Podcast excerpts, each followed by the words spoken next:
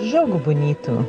Das schöne Spiel. Der Fußball-Podcast mit Sven Pistor und Burkhard Hupe. Sven, siehst du das hier in meinem Auge? Das ist eine getrocknete Träne. Weißt du, wo die herkommt? Von Gianni oder für Gianni? Nein, die ist, die habe ich vergossen für dich und für, für meine Rührung um dein Bemühen um mich.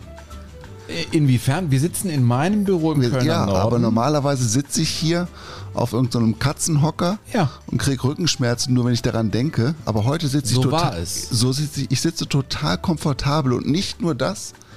Liebe Jogadores, ich weiß nicht, ob in diesem Jahr alles anders wird, aber es fängt zumindest ganz ungewohnt an für mich.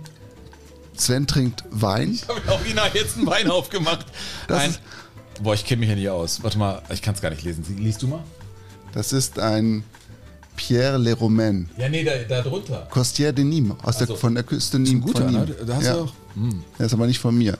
Auf jeden Fall, was ich sagen wollte, ist, es gab eine Käseplatte, dazu, dazu frische Salami, Oui. Oliven, gefüllte Oliven und äh, Baguette.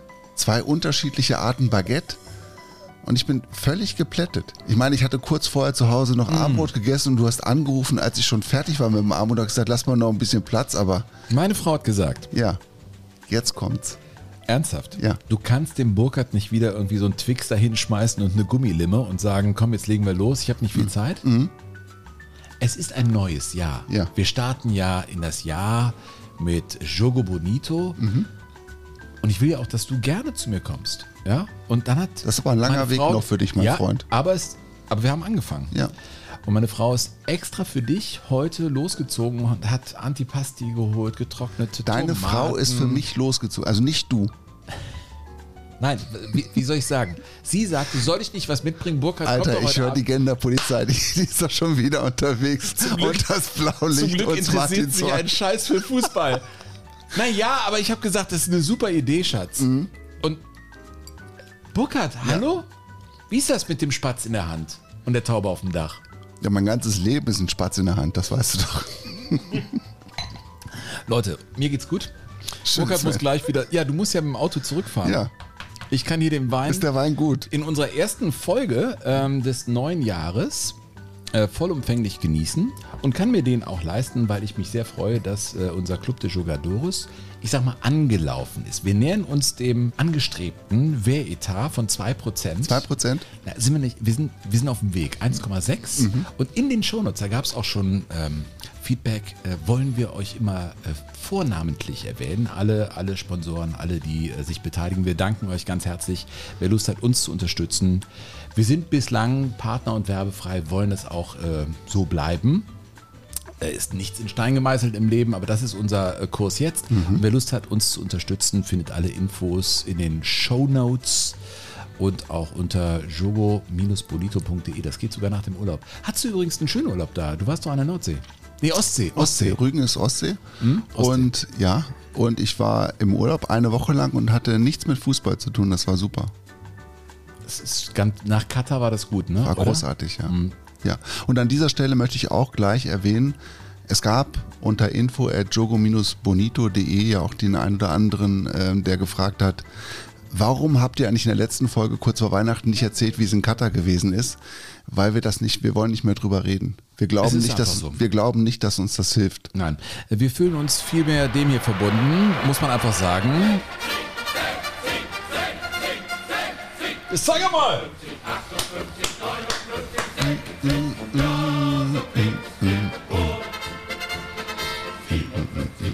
Die Münchner Löwen und die 60er Jahre. Und schon tauchen wir hinein mitten in das Thema. Ähm, mein Vorschlag fiel bei dir auf fruchtbarem Boden. Wir haben ja so ein bisschen rumgesponnen noch in Katar damals, vor gefühlt langer, langer Zeit. Japan wäre ein Thema, Berlin auch. Das ist bei uns so im Arbeitsspeicher, aber als ich sagte, Burkhardt, nach diesem langen Rückflug, der Europapokal der Pokalsieger. Da stand eine Scheune und es waren schon keine Tore mehr drin, weil du gesagt hast, ja, her damit bitte. Ja, sofort rein. Geil, super. Sofort rein und machen. Ja, ne? Warum eigentlich? Weil Und äh, 1860, deshalb haben wir es gespielt, Ja. war der erste deutsche Club, der ein Endspiel erreicht hat in diesem Pokal. in diesem Pokal, da waren die Münchner Löwen. Wir werden auch in München gehört, das wissen wir. Äh, Und in München werden die Löwen ja immer noch geliebt. Aus den natürlich besagten Gründen. In den 60er Jahren war das eine Riesenmannschaft und sie spielten im Finale. Ja. 65, 66, 67 große deutsche Jahre im Europapokal der Pokalsieger. Darum soll es heute im Speziellen gehen. Genau, und wir erklären euch, wie das Ganze angefangen hat und wir haben jede Menge Musik dabei, natürlich auch von 1966. Der erste Triumph im Europapokal. Durch diese Jungs hier vom Borsigplatz. so eine Musik. Wird heute noch gespielt, vor jedem Heimspiel. Im Westfalenstadion, darf ich ja hier sagen. Ich muss ja diesen anderen Namen jetzt nicht sagen. Nee, eigentlich nicht. Und ich finde das Ding viel geiler als You Never Walk Alone. Ich verstehe das einfach nicht. Das ist doch so ein großer Verein, Borussia Dortmund. Warum immer dieses You Never Walk Alone? Ich verstehe es nicht. Ja, ich verstehe es auch nicht. Ich weiß nur, dass es ein wahnwitzig tolles Plattencover damals gewesen ist, dass die Dortmunder nach, dem Lied hier? Ja, nach ihrem Europapokalsieg 1966 gegen Glasgow, ne, gegen Liverpool in Glasgow. so, ja, Herr so, es, es war ein Hupe. Flüchtigkeitsfehler. Wobei, Glasgow wird eine Riesenrolle heute spielen. ja, ich habe Glasgow. Glasgow, ich habe so viel Glasgow, Apropos du hast Glasgow, Wein im Prost. Glas, ich habe Ja, keinen ja. Wein im Glas. Ja, ich habe Wasser im Glas. Hm. Glasgow. Und ähm, ja, haben sie also in Glasgow gegen Liverpool mit 2 zu 1 nach Verlängerung gewonnen und haben danach dann dieses Lied aufgenommen. Wir halten fest und treu zusammen. Oder treu, und- 2011er treu und fest zusammen. Jetzt, jetzt hören wir doch mal zu. Ich das ist, zu, das ist jetzt wieder genau so, wie es im letzten Jahr aufgehört hat. Ich rede. Ja, aber du. Äh, ja, also äh, ganz toll. Die waren dreckig und wurden dann fotografiert. das habe ich noch gar nicht gesagt. Ach so, bitte. So. Ja. Ich mache mal Musik. Ja. Also sie haben das Plattencover quasi. Jetzt habe ich quasi. Jetzt hast du mich so, so in Rage gebracht, dass ich hier direkt wieder quasi. Jetzt will ich auch nicht mehr erstmal. Liebe Freunde von Jogo Bonito. Der Quasimat ist wieder Der angegangen. quasi mal eben im Vorgespräch bei, bei dem Teller von Frau Pistor, der sehr lecker war, sagte Ja. er einmal quasi und sagte, ich will es nicht mehr sagen. Und das ist ein Mann, der stramm auf die 60 zugeht. Super, dass du noch an dir arbeitest, Burkhard. Jetzt mach mal weiter, ey. Memme. Ja, also das Plattencover, die Ja. Dortmunder Spieler total verdreckt, verschwitzt. Der Hintergrund pechschwarz, weil das ja ein Abendspiel gewesen ist unter so Funzellicht in Glasgow im Hampton Park und man würde heute so ein Plattencover nie wieder irgendwie freigeben als Verein, schon gar nicht in Dortmund, wo ja alles ganz perfekt entspannte, und entspannte. Medienabteilung, muss man sagen. Ja, wir kommen noch zu, zur Medienarbeit bei Borussia Dortmund. Ich habe da ein ganz wunderbares Exemplar mitgebracht aus den 60ern. Und 67 haben wir natürlich auch einen Pokalsieger im Europapokal. Das ist der FC Bayern München, der damals seinen ersten großen internationalen Titel geholt hat und das auch entsprechend vertont hat. Es musste immer so geklatscht werden am Anfang, ne? Stimmung! Das ist, ja, wie beim Karneval. Bin ich wieder dabei jetzt übrigens in Köln. Wisst ihr? Karneval. Ja, mach ich ja immer vom WDR. Darf ich da mitmachen, kommentieren? Ich bin immer froh, wenn ich weg bin. Ich bin auch in Köln geboren. Ja. Weißt du, was ich cool finde an Was der denn? Geschichte, die wir erzählen heute? Sowohl, ich meine, die, die Dortmunder Geschichte, also die, die wird es heute ganz, ganz ausführlich geben. Da hast du dich richtig reingekniet. Also nicht nur in die Reportage von Kurt Brumme. Schau hier meine Bücher. Bücher ohne Ende mitgebracht. Du hast eins empfohlen, das sagt, Sven, dieses Europapokalbuch, Ja. packen wir in die Shownotes. Äh, Zeig doch mal, das ist ja dick wie die Bibel. Wie heißt das Ding? Das ist so die Fachliteratur von Burkhard Hupe. Das ist von Matthias Weinrich, der Europapokal Band 1 von 1955 bis 74. Okay, und das ist dick, das Buch. Sehr dick. Und du hast dich äh, mit dem Spiel von Borussia Dortmund äh, auseinandergesetzt. Wir werden meinen Vorvorgänger in der Moderation von WDR 2, Liga Live, früher Tore, Punkte, Meisterschaft, Kurt Brumme, intensivst auseinandersetzen. Aber auch mit den Spielern. Der junge Rudi Assauer im Trikot von Borussia Absolut. Dortmund, Stanley Buda. Ich meine, das ist ja einer, der äh, Schalker durch und durch ist, dessen Name auf dem Grabstein erstmal falsch geschrieben wurde auch. Das Reinhard. ja, ernsthaft. So. Und das wurde ja dann, äh, fiel einem Comedian auf, der gesagt hat, da ist ein Fehler. Und dann wurde der dann nochmal äh, anders hingestellt. Also das sind Schalker ohne Ende, die haben aber den Europapokal der Pokalsieger mit Dortmund geholt. Ich meine, das ist ja eine Geschichte, die auch unglaublich ist eigentlich. Ja, diese 66er Mannschaft ist ja bis heute, glaube ich, bei vielen Dortmund-Fans ist die einfach der, das Allergrößte. Das ist wie so, ein, wie so ein Heiligtum, das, mit dem man ganz behutsam umgeht. Das ist ein ganz, ganz wichtiger äh, Bestandteil der, der Dortmunder Fankultur, nach wie vor bei vielen Fans. Und da darfst du auch gar nicht irgendwie mal einen Witz machen oder so über die 66er-Truppe, sondern die sind, die stehen in so einem Schrein drin. Definitiv. Und ich meine, du bist ja einer, das, es gibt ja auch Dinge, die ich an dir schätze, Burkhard. Oh. Also ja, es gibt sie auch. Ich muss sie suchen, ich muss da wirklich Licht drauf halten, aber dann ja. denke ich, stimmt, wir ticken ähnlich, weil du auch immer Sportereignisse, ich sag mal, soziokulturell und auch historisch einordnest. Du sagst mhm. ja immer, in was für einem Zusammenhang fand das Ganze statt? Wenn wir in 30 Jahren auf Katar blicken, werden wir das auch nochmal anders sehen, als wir es jetzt äh, uns anschauen. Und wenn wir die Mitte der 60er Jahre uns zu Gebüte führen, mhm. auf der einen Seite, wir haben die Musik noch im Ohr, es wird gestampft, es ist so, wir halten fest. Und auf der anderen Seite bist du in West-Berlin, an der Waldbühne. Ja. Und da hast du was mitgebracht. Ja, von 1965 das erste Konzert der Rolling Stones in Deutschland. So klang 65 eben auch. Das ist ein Live-Mitschnitt aus der Radioübertragung. Raketen steigen zum Himmel. Und da rollen die Steine auch schon auf die Bühne. Arme werden geschwenkt, die Zuschauer springen in die Höhe.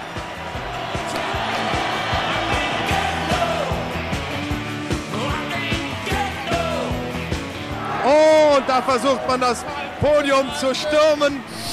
Einigen Besuchern ist es gelungen, auf das Podium zu kommen, aber die Polizei versucht hermetisch ein Cordon zu bilden. Aber da, einer ist schon mitten unter den Stones auf der Bühne, zieht andere hinter sich her. Aber wenn das so weitergeht, da werden selbst die kampferprobten Steine weich werden. Die, die Rolling Stones, die kampferprobten ja. Jetzt pass auf, jetzt geht's noch weiter. Could be the last time.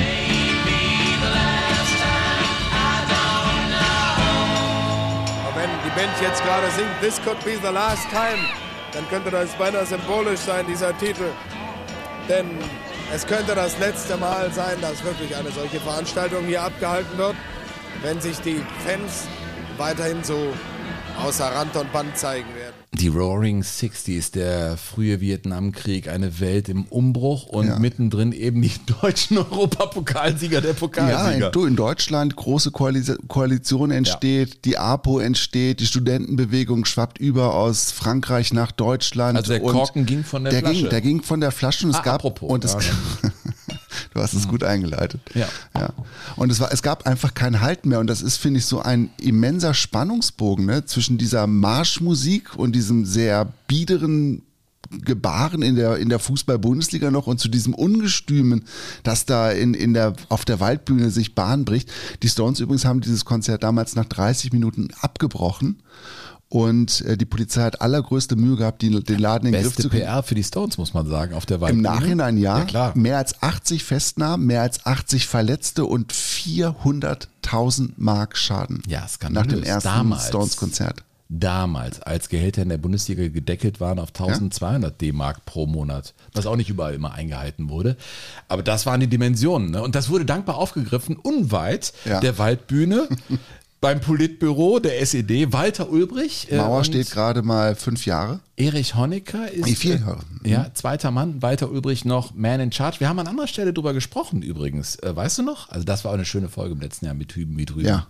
Ähm, da haben sie das dankbar aufgegriffen. Unsere Deutsche Demokratische Republik ist ein sauberer Staat. In den letzten Monaten gab es einige Vorfälle, die unsere besondere Aufmerksamkeit erforderten. Ja. Einzelne Jugendliche schlossen sich zu Gruppen zusammen und begingen kriminelle Handlungen. Es gab Vergewaltigungen und Erscheinungen des Rauditums. Hier zeigt sich wiederum der negative Einfluss vom Westfernsehen und Westrundfunk auf Teile unserer Bevölkerung. Ist es denn wirklich so, dass wir jeden Dreck, der vom Westen kommt, nur kopieren müssen? Denke, Genossen, mit der Monotonie des Je, Je, Je und wie das alles heißt, ja, soll der Mann doch Schluss machen. Das? Je, je, je. Walter Ulbrich, ey. Ja. Ähm, ich freue mich total mit dir in diese Jahre gleich einzutauchen. Mhm. 65 Man muss sagen, du sagst, also es war eine Blaupause. Ich würde sagen, die Generalprobe für die WM 66, als England da gewann. Das, glaube ich, kann man schon mal teasen. Im Wembley-Stadion. Ja. 66 ausführlichst Borussia Dortmund und Bayern München. Mit einem jungfräulichen ersten Sieg im Europapokal. Mit Stimmen, die noch so unverbraucht klingen und so seiner Faszination im Moment des Erfolgs, die man heute vielleicht gar nicht mehr so hört beim FC Bayern München. Ja. Und es ist einfach auch die Zeit, in der ich auf die Welt gekommen bin.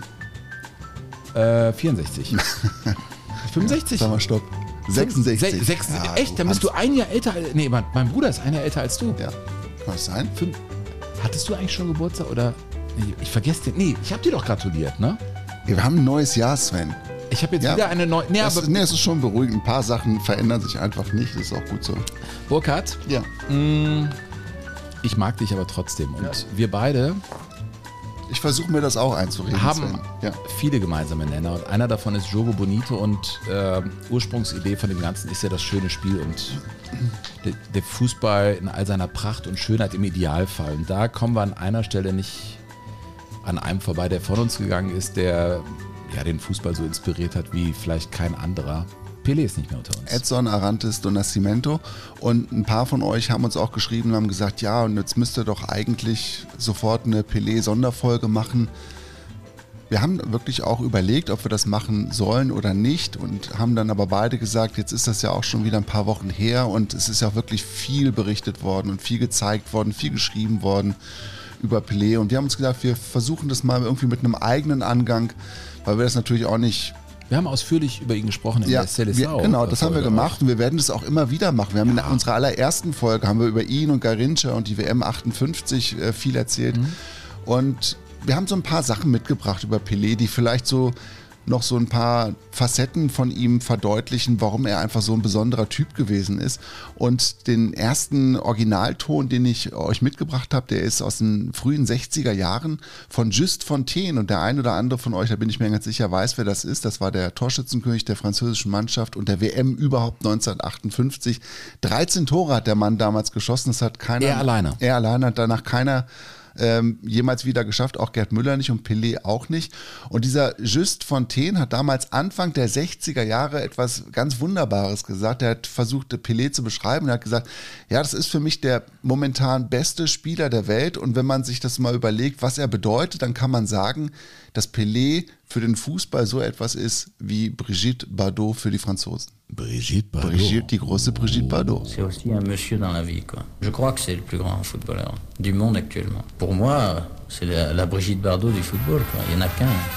Für mich ist er die Brigitte Bardot des Fußballs. Fußballs. hm. 13 Tore bei der WM. Just Fontaine. Hat auch gesungen, habe ich auch schon mal, auch schon was vorgespielt von dem. Ähm, war auch ein ganz besonderer. Und äh, ja, und Pelé hat ja auch selber auch viel gesungen. Ne? Das ist ja irgendwie auch ganz schön. Und ich finde immer, wenn man Pelé in diesen alten Aufnahmen singen sieht, dann, dann erkennt man auch immer ganz viel, was diesen Menschen Pelé eigentlich ausgezeichnet hat, weil der konnte eigentlich gar nicht so gut singen, aber Findest du? ja, ich finde, der hat schon oft daneben gelegen, auch bei den, bei den professionellen Aufnahmen, die er gemacht hat. Da war schon ziemlich vieles, auch so einen halben Ton mindestens Da gehe ich tief. nicht mit. Burkhard, du weißt, dass ich äh, bei, bei, äh, bei Gesang sehr genau zuhöre. Ja.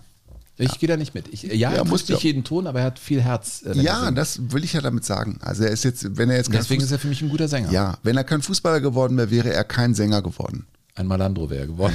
Na, das will, nein, das glaube ich auch nicht.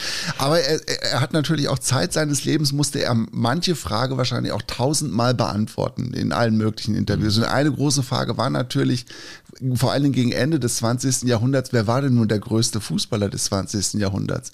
Pelé oder Maradona. Und diese Frage war ja einfach, die, die waberte ja über beiden Köpfen über viele Jahre und die haben sich ja gegenseitig auch nichts geschenkt. Und Pelé hat dann beispielsweise gesagt, ja, es ist eigentlich, ist es wie in der Musik. Ja, es gab eigentlich in der Musik, es gab nur einen großen, das war Beethoven und alle anderen waren eben auch da und genauso war es eben, oder ist es auch im Fußball, es gab Pelé und es gibt die anderen. Und dann gab es äh, 2012 oder 2013 in Argentinien eine Fernsehsendung mit dem Moderator Diego Maradona. Und diese Sendung hieß Nacht der Legenden oder die Nacht der Nummer 10. Und Pelé war sein Promigast in dieser Fernsehsendung. Mit Publikum und allem. Und während des Gesprächs bekam Pelé dann eine Gitarre gereicht, weil er sich ein Lied ausgedacht hatte. Um quasi diesen, jetzt habe ich wieder quasi gesagt, um diesen Streit quasi. Wir schneiden das nicht raus. Wir schneiden das nicht raus, mein Freund. Das ist ein Learning. Ich mach's in der Wiederholung nochmal. Wie doof kann man eigentlich sein? Ja. um im Lied alle Schärfe rauszunehmen aus dieser Diskussion. Und das ist etwas ganz Besonderes. Ich sage euch kurz vorher, ähm, wie dieser Text geht. Der Text geht so, wer bin ich, Maradona, wer bist du? Du willst ich sein und ich will du sein.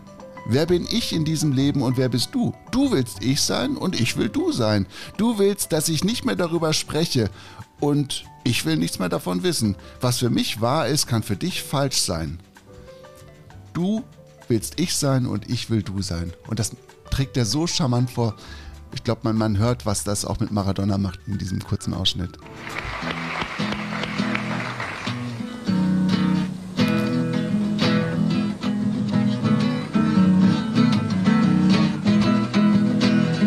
Quem sou eu, Maradona? Quem é você? Você quer ser eu e eu quero ser você. Quem sou eu nesta vida? Quem é você?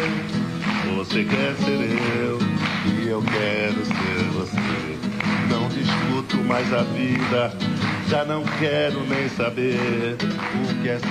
Er spielt Gitarre? pode Spielt ser selber Gitarre. Ja. Und es gibt ja diese Dokumentation, die man unbedingt gucken muss. Die letzte, die über ihn gemacht wurde, die große. Und die Schlussszene ist die, wo er mit seinen Mannschaftskollegen da ist und er spielt alleine mit so einer Schuhputzerkiste und singt ein Lied und ist ganz gedankenversunken. Und er singt wie ein Musiker und hier auch. Das ist gut, was er da macht, Burkhard. Ich sag ja nichts anderes.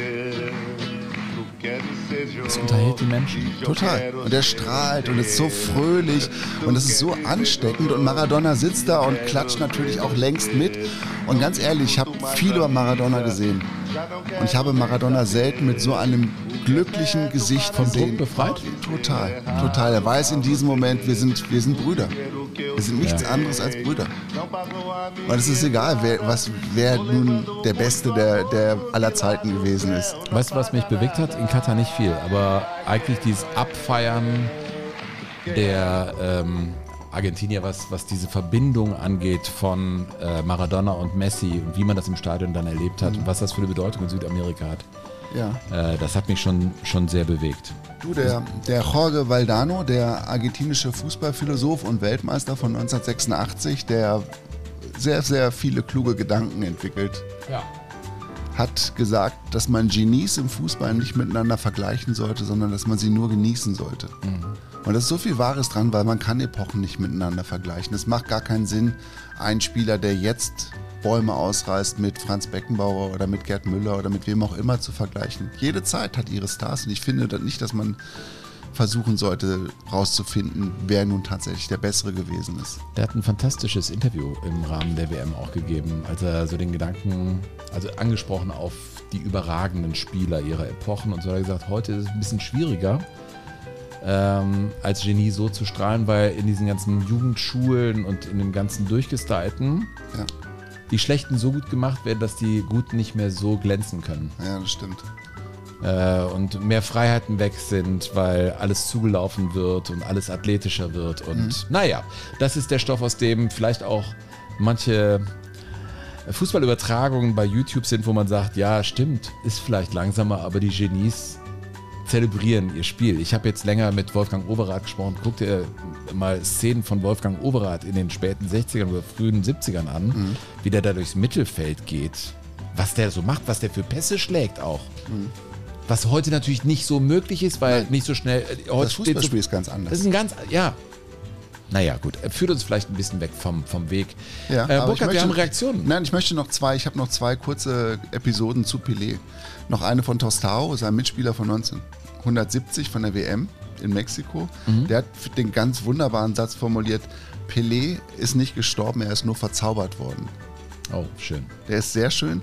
Und Junior, mit dem er ähm, auch mal zusammengespielt hat, Ende der 70er Jahre in einem Freundschaftsspiel. Und Junior hat dann in einem Interview gesagt, und ich habe Pelé einen Pass gegeben. Ich habe dem König den Ball zugespielt. Und daran erinnert sich er sich bis heute. War auch ein ganz großer Fußballer, Junior. Und der hat auch eine Geschichte erzählt von Pelé und die, die wirst du dich jetzt auch gleich noch in anderer Form erinnern.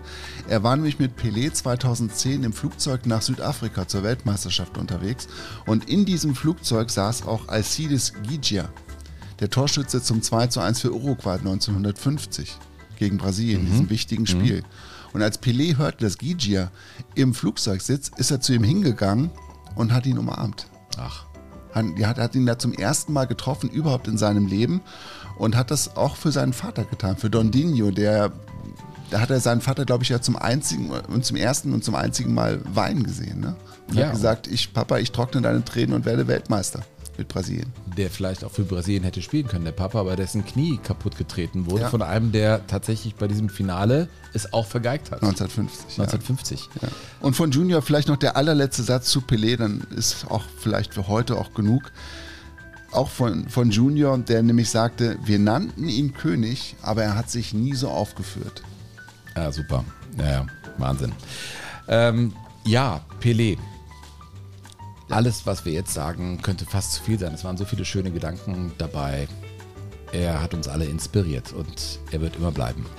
Äh, uns erreichen echt super viele schöne Mails von euch da draußen. Das und ist der Hammer. das freut ist uns immer wieder. so viel Post gekommen. Ihr hattet alle Zeit. Schreibt bitte an info.jogo-bonito.de. Ich habe so noch nicht allen Sachen- geantwortet, ich gebe es zu. Ja, aber du antwortest gut, weil da gibt es irgendwie so Reaktionen, also die, die tief blicken lassen. Ich habe hier eine Mail bekommen, die möchte ich einfach mal vorlesen, die ist so köstlich. Ähm, und zwar kommt sie von Bernd Geisen. Bernd hat uns geschrieben. Hallo Herr Hupe, hallo Herr Pistor. Erst einmal wünsche ich Ihnen beiden ein gutes neues Jahr und wünsche mir, dass Ihr Podcast auch über 2023 Bestand haben wird. Ausrufezeichen, Ausrufezeichen. Wir planen übrigens Auftritte. Ja, Wir planen im Herbst. Äh, Das ist aber echt noch in der Planungsphase, aber euch können wir es ja sagen. Erstmal im Westen Deutschlands, wo wir so zu Hause sind, planen wir vielleicht so sechs, sieben, acht Auftritte, was weiß ich, Köln, Düsseldorf, Münster, äh, was, was eben so im Westen so geht. Aber vielleicht ähm, geht es auch mal Richtung Berlin. In den Süden müssen wir mal gucken. Also wir äh, haben für 2023 schon vor, mit euch auch Kontakt aufzunehmen und das wird bestimmt schön. Jogo Bonito on Stage, sage ich mal, ist der Arbeitstitel. So, das kann ich schon mal jetzt sagen. Auch wenn die WM-Geschichten nun wohl eher erzählt sind, also klar, Katar liegt hinter uns, die letzte WM ein Glück-Geschichte ist, muss ich Ihnen aber dennoch eine aus meinem Umfeld zu diesem Thema nachreichen. Es war das WM-Jahr 1990 mit bekannten für uns schönem Ausgang. Hätte es diese WM nicht gegeben, hätte ich einen Freund von der Insel nie kennengelernt. Was war passiert? Andy. Ein Engländer, wie er im Buche steht, mit krummer Nase aus seiner, na, sagen wir mal, nicht ganz friedlichen Fußballfanzeit vergangener Tage. Hatte wahrscheinlich irgendwie den Leuten. Naja, äh, ging nun der ehrenwerten Arbeit eines Greenkeepers im ach so friedlichen Land Schweiz nach. Eines Abends nach getaner Arbeit auf dem Golfplatz in der Schweiz genoss Andy sein wohlverdientes Feierabendbier. Wahrscheinlich waren es eher zwei, drei, vier oder auch ganz viele. Smiley. In einer ansässigen Kneipe. Sagt man das überhaupt so in der Schweiz? Zur späten Stunde betraten ganz unerwartet Landsmänner von Andy dieselbe Lokalität. Schnell kam man ins Gespräch. Wahrscheinlich erkennt man sich am Äußeren. So, also die haben sich dann kennengelernt und dann haben die erzählt, wir fahren weiter äh, zur WM nach Italien. Und Andy hat kurz überlegt, checkte gedanklich seine Urlaubstage ab und meinte dann, wahrscheinlich eher auf Englisch, äh, okay, alles klar, ich komme mit.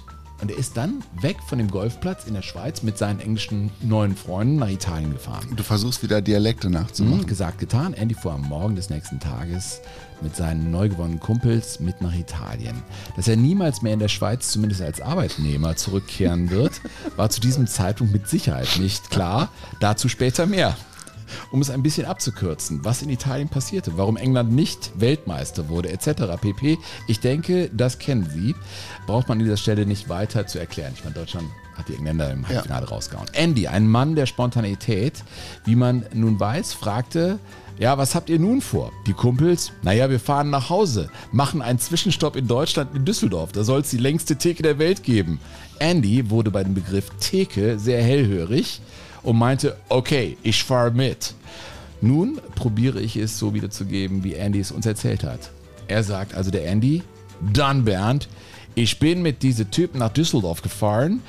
Wenn wir sind mit dem Zug dort angekommen, sind wir in eine komische U-Bahn gestiegen. Ich habe an der Haltestelle zur Altstadt gelesen, dann waren wir sofort ausgestiegen und ich habe Rolltreppe hochgefahren, komme an direkt, habe ich gesehen, viele Menschen, volle Kneipen ich habe mir gesagt, hier ist das Paradies. Hier bin ich zu Hause. Hier will ich bleiben für immer. Naja, seit mittlerweile 30 Jahren arbeitet Andy bei uns in Meerbusch auf dem Golfplatz und schneidet unser Green. Ganz nach dem Motto, wenn ich bin betrunken, dann ich gehe zu Haus. Ist das eine geile Geschichte? Ich, muss da mal Golf spielen gehen. Ja. Das ist ein geiler Typ, oder? Ja. Sitzt in der Schweiz, sagt, ach komm, ich fahr da mal mit. Ja. Und dann zurück, weil Party in Düsseldorf und dann bleibt er 30 Jahre in Düsseldorf. Ja. So ist das Leben. meinst du, der hat noch ein Zimmer in der Schweiz? Nein, Nein, ne? nein. Das nein kann der hat da vielleicht keinen Bock mehr drauf, der Andy. Wohnt jetzt in Düsseldorf. Du, ähm, der Andreas Joswig hat uns auch geschrieben, mehrfach. Und Andreas kommt aus Mal und hat lobt uns in den höchsten Tönen. Ich würde erröten, wenn ich das jetzt alles vorläse. Erzählt ein bisschen was. Quasi erröten? Ja, ich habe quasi nicht gesagt. Versuche mich hier nicht in die Falle Ich bin zu schon ein halbes Glas weiter Du hier. bist drei Gläser weiter, Nein, nein, um nein, mal, um mal ehrlich zu sein. Nein, Ja, aber der doch. ist sehr lecker. Auf jeden Fall hat der Andreas Boah, der hat 15 Prozent. jetzt, Sven, Ja, Entschuldigung. ne? Ja. Ja, Entschuldigung, Andreas. Hm? Ja, der Andreas erzählt was über den TSV Malhülz, über seinen Vater, der, das lese ich jetzt aber nicht vor, Andreas, der komische Erfahrungen gemacht hat mit seiner Mannschaft in Mönchengladbach. Das ist ja alles unwichtig. In den Ach, was? 60ern. Wie? Ja, das ist da völlig unwichtig. Und dann erzählt er ein bisschen was, dass, dass äh, beim VfB Malhülz Norbert Nietbuhr in, den, in den äh, späten Karrierejahren noch im Tor gestanden Norbert ist. Nietbohr? Norbert Nietbohr. Und er erzählt, dass er als äh, Jugendspieler beim VfB sich das Spiel, das Heimspiel angeguckt hat und es la- lange 0 zu 0 stand. Die Gegner bekamen einen Elfmeter zugesprochen. Und jetzt ging es darum, kann der Ex-Nationaltorhüter, der ja als Elfmeterkiller bekannt war, den Elfer halten oder kann er ihn nicht halten? Er konnte ihn nicht halten.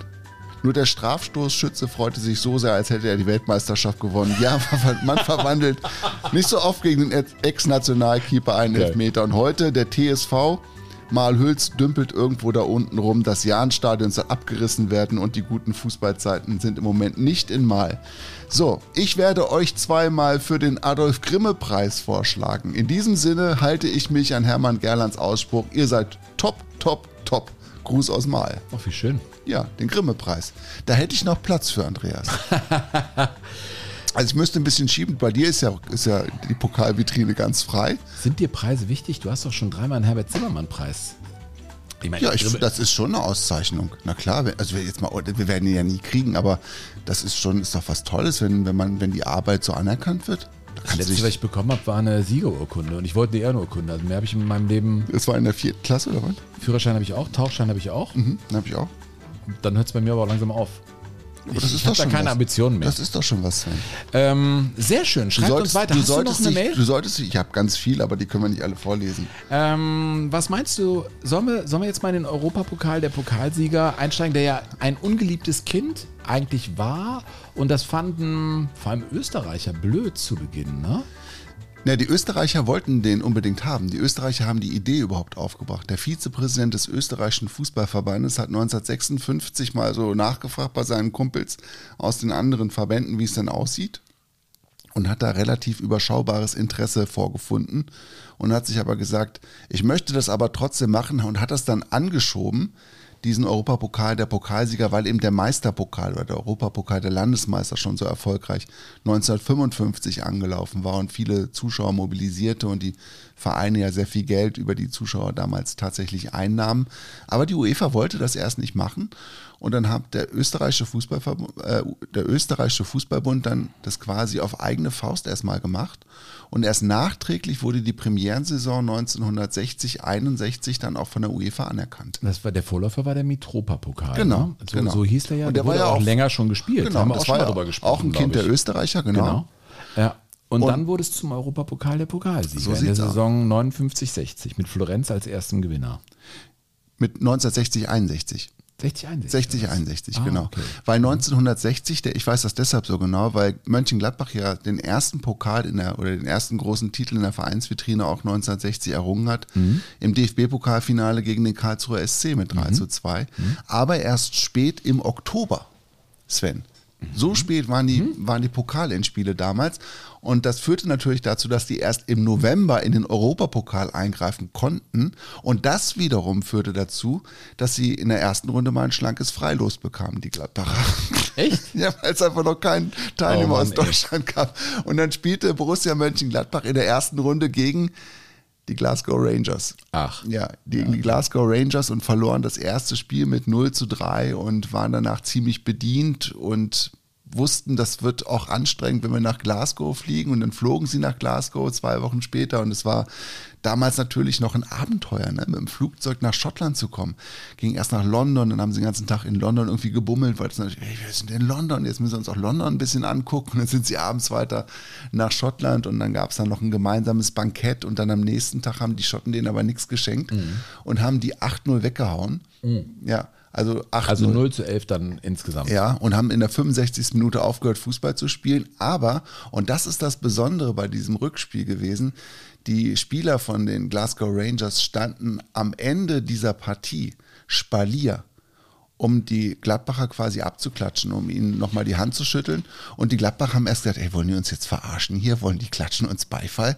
Und das war aber wirklich eine ganz aufrichtige sportliche Geste und auch die, die schottischen Fußballfans haben das durchaus gutiert, dass die, dass die Gladbacher sich so lange gewehrt haben. Man muss ja auch sehen, das war ja Profifußball, viele Jahrzehnte in Schottland. Die Schotten und die Engländer waren ja den Europäern Jahrzehnte voraus, vor allem es den Deutschen. War ja so, dass die Schotten auch äh, einige Male da gewinnen konnten. Äh, nicht nur mit den Glasgow Rangers, sondern auch Aberdeen. Es gibt ja so viele kuriose Europapokalsieger. Äh, der Pokalsieger äh, Slovan Bratislava. Also wenn du durch die Siegerlisten durchgehst oder du landest beim KV Mechelen, dem ersten FC Magdeburg, äh, dann ist dieser Pokal natürlich auch ein Kuriositätenkabinett. Und wenn wir schon in den Anfängen sind, du hast die Österreicher reingebracht, was ich äh, gelesen habe, war, dass es auch einen Franzosen gab, der so als geistiger Mitvater des Europapokals, der Pokalsieger gilt, das ist Gabriel Arnaud. Der war selber französischer Nationalspieler, spielte auch bei Preußen Berlin eine Zeit lang, also war ähm, einfach in, in verschiedenen Ländern unterwegs und arbeitete dann als Journalist bei der L'Equipe. Und die L'Equipe war natürlich oft auch, ähm, ich sag mal, die Brutstätte neuer Ideen für den Fußball, sei es bei der Wahl zu Fußballern des Jahres oder eben äh, beim Europapokal des Pokalsiegers. Und er selber wird mit den Worten zitiert, macht aus dem Europapokal keine nationale Angelegenheit. Also dieses internationale, dieses Völkerverständigende nach dem Zweiten Weltkrieg war ja auch ein ganz wichtiges Motiv. Und ich finde, da ja, wird so ein bisschen deutlich, dass das schon noch von einem anderen Geist geprägt war. Du hast eben da gesprochen vom Spalier. Äh, wenn du ähm, Siegerehrungen dir anschaust, zum Beispiel die unterlegenen Münchner Löwen, als sie gegen West Ham United 65 verloren haben, wenn du dir die Siegerehrung anguckst, da werden erst die Sieger geehrt und dann kommt der zweite, der wird aber im Wembley-Stadion, Münchner Löwen, frenetisch abgefeiert. Und Ja. auch die Gesten von Radenkovic und den anderen waren so, dass sie gewunken haben ins Publikum und glücklich waren, Ja, diesem das Finale dabei zu sein.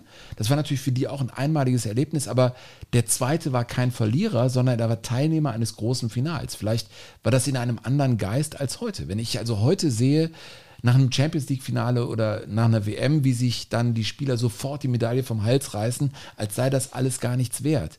Dann hat das was, finde ich, von Wegwerfgesellschaft. So nach dem Motto, "Hm, iPhone 8 interessiert mich nicht mehr, ich schmeiße es weg.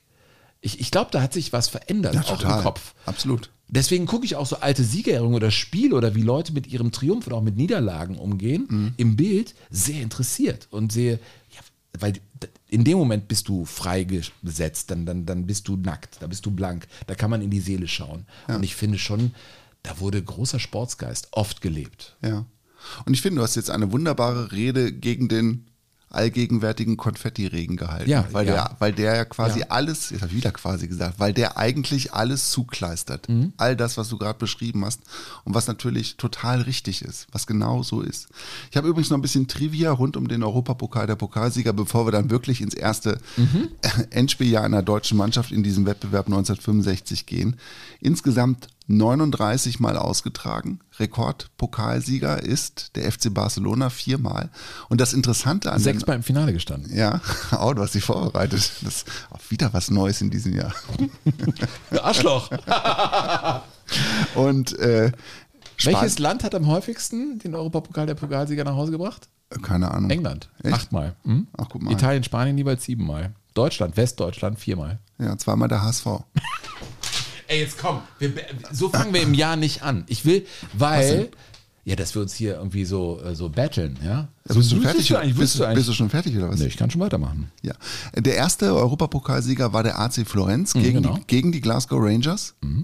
Und das Besondere ist, dass der AC Florenz damals von einem ehemaligen ungarischen Weltklasse-Spieler gecoacht worden ist, von Nandor Hidekuti. Oh. Also von dem großen Spieler, der ja, Ohr der, der. Ja, absolut, der, der 1954 von den Deutschen quasi aus dem wieder quasi aus dem Spiel genommen worden ist. Und das war ja der entscheidende Faktor eigentlich, dass Hidekuti nicht zum Zuge gekommen ist, weil Herberger den quasi weggecoacht hat.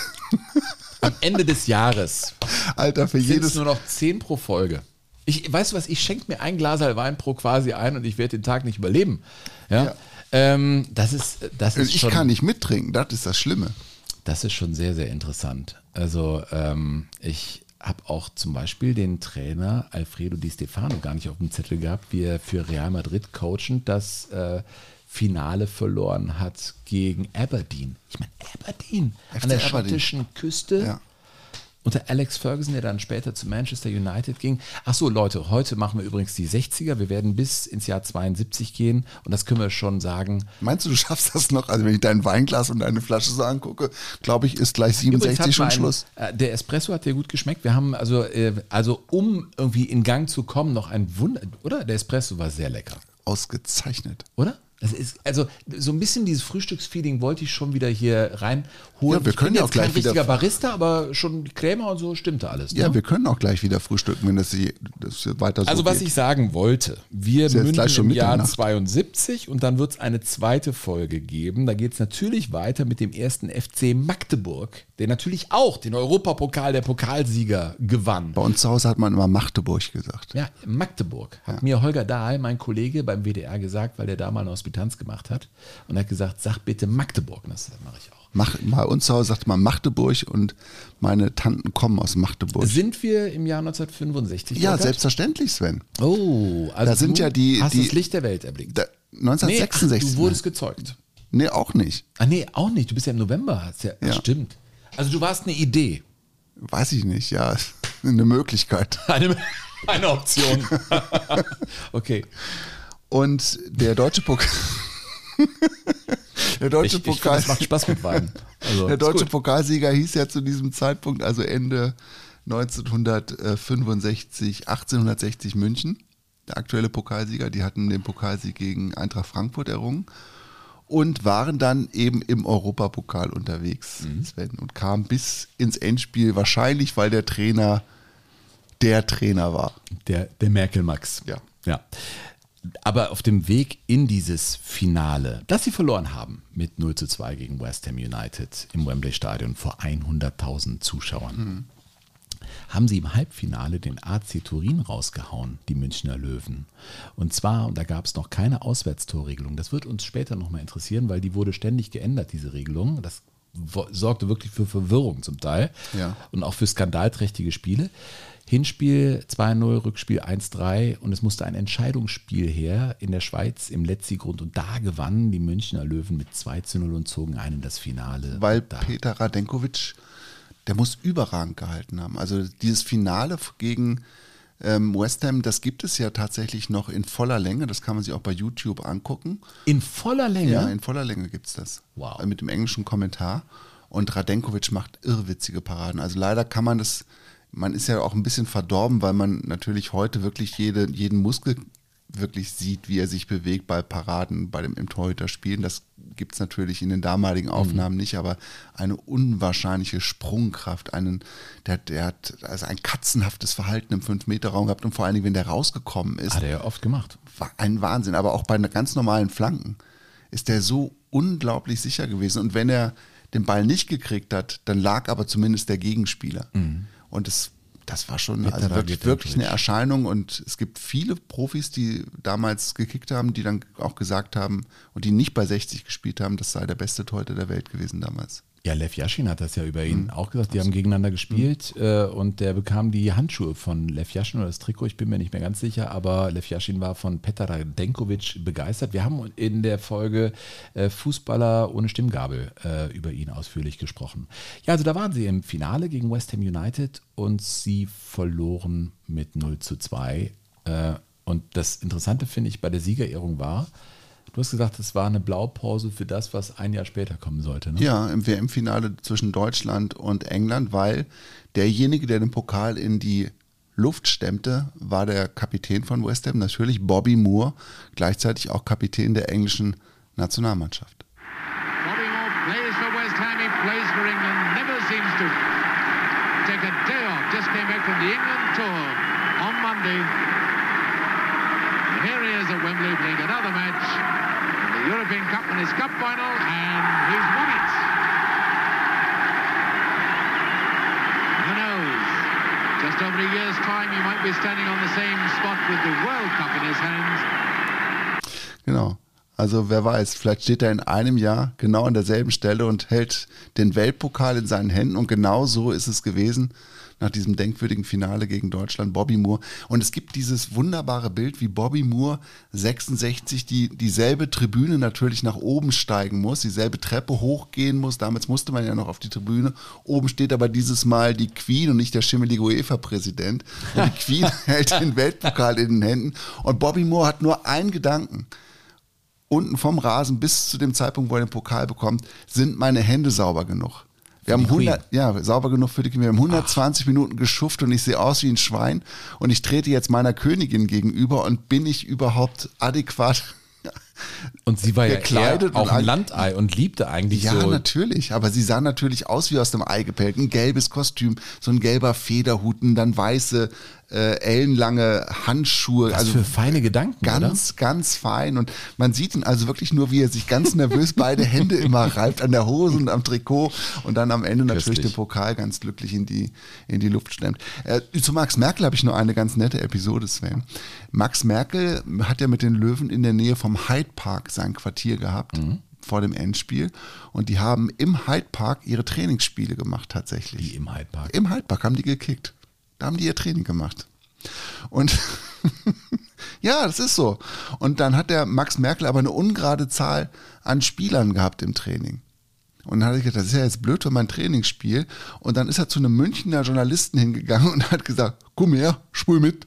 und dann musste ein Journalist aushelfen, damit er auf jeder Seite elf Spieler hat. Wahnsinn. Oder ja. acht oder was weiß ich, wie viel er damals brauchte im Training. Ja, ich meine, das waren echt Methoden. Ich weiß gar nicht, wer mir es erzählt hat. War es Wolfgang Overath oder so, wo die auch in England waren bei einem Spiel, war es gegen Liverpool, Europapokal und dann wollte man auch trainieren im Park und dann hat der Trainer, ich, ich weiß, gar- ich kriege nicht mehr ganz zusammen, aber dann sollten Büsche Gegenspieler sein. Das heißt, die mussten gegen Ja, das hast- starre doch, Büsche das hat- das hat der war- Overath erzählt. Hat mir der Overath erzählt. Ja, der dachte, das- mal, bist du irre? Was, was, was willst du Welcher von uns? Trainer war das denn? Ja, ich weiß es auch nicht mehr. Ja, wir Ah kriegen- wir einfach den Podcast hören. Nein, einfach Fußball mit Wolfgang Overath.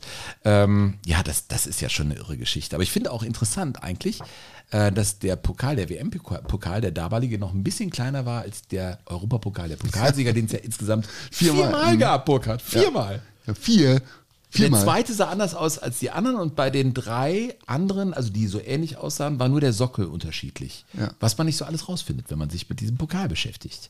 Ja. Zu Max Merkel noch eine kleine Geschichte. Kapitän Peter Grosser von den Münchner Löwen hat später mal gesagt, wir haben mit Merkel den Pokal geholt, also den deutschen Pokal. Wir haben mit Merkel das Europapokalfinale erreicht und wir sind trotz Merkel 1966 deutscher Meister geworden. Weil dann die Fronten schon so verhärtet waren. Der hat sich ja mit den Spielern angelegt. Es hat mit ähm, Radenkovic eine Prügelei gegeben tatsächlich. Und dann haben sie ihn vom Hof gejagt. Und das Besondere ist ja, dass die Löwen 1966 dann deutscher Meister werden konnten, weil Borussia Dortmund 1966 eigentlich als großer Titelkandidat und auch ähm, lange Tabellenführer in der Fußball-Bundesliga am Ende so ein bisschen die Luft ausging, weil die ja zwischendurch noch den Europapokal der Pokalsieger Könnte holen man sagen, mussten. dass das quasi eine, eine gute Brücke ist, die du uns da jetzt. Äh, Eine quasi quasi Brücke. ach so, und eins noch. Mh, Rudi Brunnenmeier, Ja, Mittelstürmer der Münchner Löwen. ganz großer. Ganz, ganz großer, auch in der Nationalmannschaft, aber auch mit einem ganz, ganz großen Alkoholproblem. Schon als Spieler. Stimmt. Wo er stockbesoffen auch bei Länderspielen war, wo er dann, ich glaube, bei einem 3 zu 0 mal gegen die Sowjetunion trotzdem zwei Tore schoss, obwohl er mittags seinen Rausch ausschlafen musste, der dann ja jäh verendet ist und das und seine Schwester gesagt hat, als er dann verstarb, im Familiengrab ist für ihn kein Platz. Und dann gab es Sammlungen und er wurde dann woanders dann bestattet. Das sind natürlich Geschichten, die ja irgendwie dann auch eine Rolle spielen, wenn man sich über solche Mannschaften Gedanken macht und guckt, wie das Leben dann weiterging. Es gab es schon häufiger früher. Dass hab- das Netz noch weiter war und man schneller durchfiel. Ja. Ja, das sind halt immer. Ne? Also man, man kriegt da schon ein bisschen den Blues, wenn man diese Geschichten über Kohlmeier dann alkoholkranke Sportler, sieht. also über alkoholkranke Menschen an sich. Das ist ja. Hast du mal ein Feature gemacht? Ne? Harald Junke ist ja auch so, ein, so eine Geschichte, die wird ja auch so ein bisschen glorifiziert im Nachhinein. Aber eigentlich ist es ja auch ein Trauerspiel gewesen mit ihm. Ich habe aber noch eine Geschichte, Sven, rund um dieses Finale, als das Finale schon vorbei gewesen ist, habe ich gefunden in meinem einem Buch über die Münchner Löwen tatsächlich. Und zwar gab es damals noch das gemeinsame Bankett beider Mannschaften nach dem Finale. Und das wurde im großen Festsaal des Wembley-Stadions durchgeführt. Beide Mannschaften trafen sich, also es wurde aufgetischt. Und auf einmal standen aber die Spieler, Frauen und Freundinnen der Münchner Löwen auf der Matte. Und die waren gar nicht eingeladen. Ach. Und das war auch gar nicht üblich, dass sie zu diesem Bankett kamen. Man hat die aber nicht rausgeschmissen, sondern man hat die ganz in die Ecke gesetzt und hat dann eine spanische Wand gezogen. Spa- also, eine spanische die waren Wand. dann weg? Ja, dann eine spanische Wand, dass man die nicht sehen musste. Und dann haben die hinter der spanischen Wand haben Echt? die ihr Essen und ihr Trinken gekriegt und dann sind die nachher zusammen wieder zurück. Ja. Es erinnert mich an das Alte Testament. Damals wurden ja die Frauen auch auf die Empore gesetzt und mussten da irgendwo sitzen und die Männer saßen unten. Ja. Auf welches was für eine Empore. Naja, das war früher so, aber gut, das ist was anderes. Das ist ja in Kirchen gemeint. Ich habe noch eins übrigens von 1965, Sven. Darf ich das noch kurz einfügen? Von 1966? Nein, fünf. Ich habe noch eins von 65. Ach so, ja.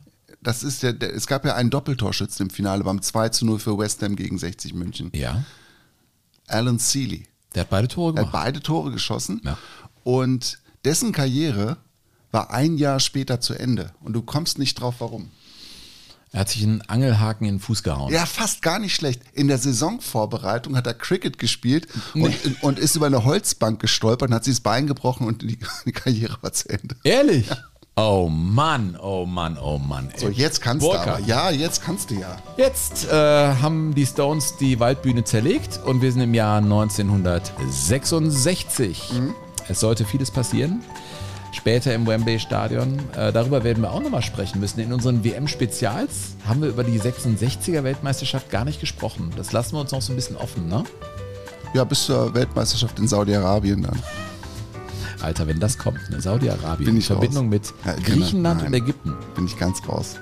Werde ich ganz sicher nicht, nicht mehr arbeiten. Ja, was machst du denn dann? Du, dann gehe ich auf. Weiß ich noch nicht. Ich werde äh, auf, vielleicht gehe ich auf Weltreise dann, keine Ahnung. Okay. Wieder nach äh, Backpacker in Australien. Ja. Kinder machen Abi, sich der Papa ist Kreis. weg. Das ist dann 40 Jahre nach der ersten. Wie nach der ersten. Achso, äh, nicht nach der ersten Frau, sondern. Nein, nach der ersten Backpacker-Weltreise. Ja, ist schon klar. Ähm, Das ist eine gute Burkhard. Idee eigentlich. Eigentlich gut. Ja. Das Problem ist, ey, Alter, du musst das Ding dann auch tragen, so wie du jetzt körperlich auch beisammen bist. Mach mal lieber Rollkoffer. Ja, Alter hast du also, leichtes Gepäck. 5. Mai 1966, Glasgow, Hampden Park, Hm. Ja. Liverpool, der große Favorit. Die Fans von Liverpool sind sich so siegessicher, dass sie vor dem Finale die Pfosten rot anstreichen und die Dortmunder kommen hin und denken, okay, wir sind hier, um zu verlieren oder wie? Die Wettquoten in den Wettbüros eindeutigst. 80 zu 20 zugunsten von Liverpool. Es war eigentlich nur noch die Frage, wie hoch werden sie denn gewinnen? Und mit diesem Ego fuhren auch die Liverpooler hin. Ja, Bill Shankly, der Kulttrainer des FC Liverpool, hat ja gesagt, erstens, wir sind unschlagbar Und zweitens, es gibt eigentlich nur zwei gute Mannschaften oder herausragende Mannschaften in England. Die eine ist Liverpool und die andere ist die Reserve des FC Liverpool. Und das haben die aber in Deutschland auch alles gehört. Wer ist denn Borussia Dortmund? Die So Frage. Mhm. Schalte rüber ins Ruhrgebiet und dort wurde das dankbar aufgenommen, oder?